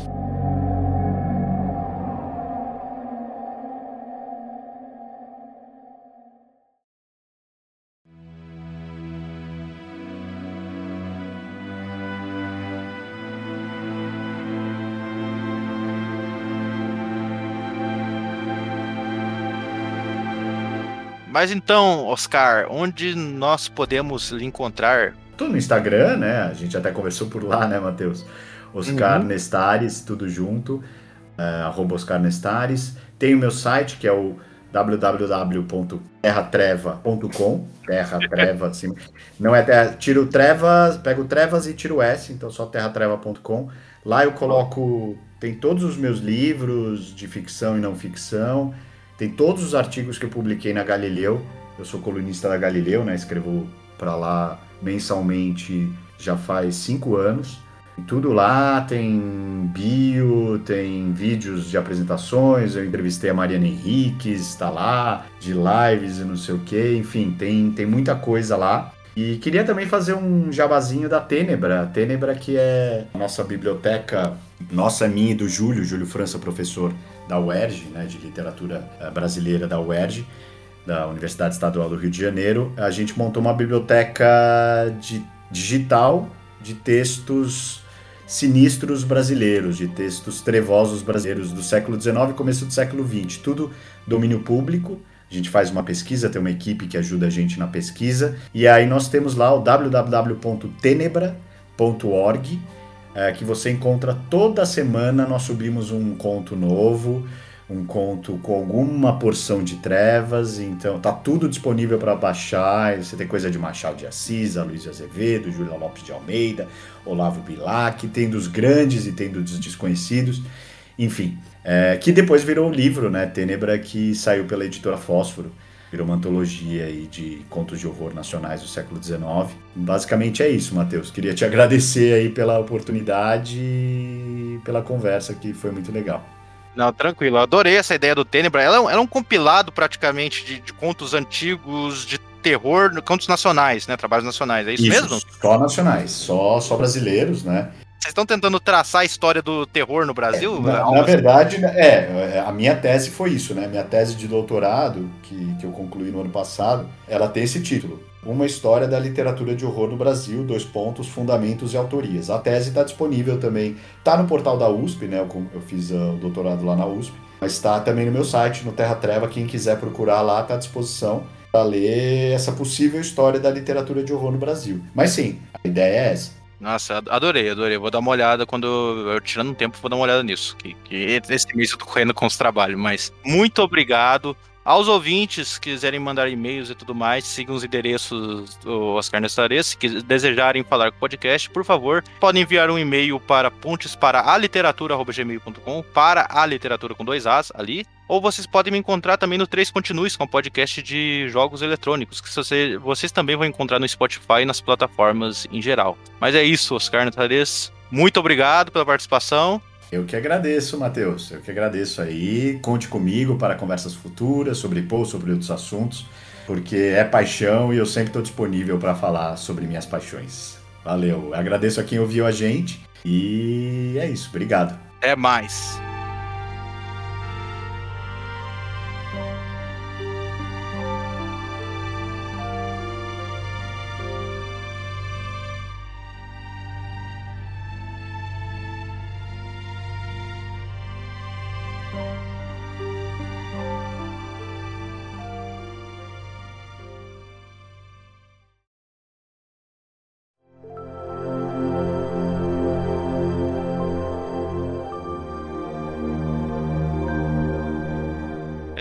Poe influenciou Lovecraft, Clive Barker, George Louis Borges e muitos escritores de vertentes ligadas ao terror e horror.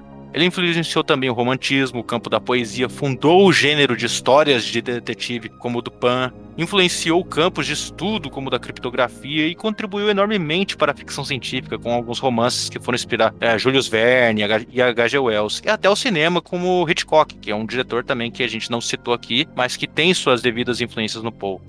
Sem contar que ele inspirou o Edgar Awards, que é um prêmio americano que homenageia todos os anos as melhores categorias de ficção de mistério, não ficção, televisão e outros. Quem quiser pesquisar aí vai encontrar muito trabalho interessante, creio eu. Mas é isso, ficamos por aqui.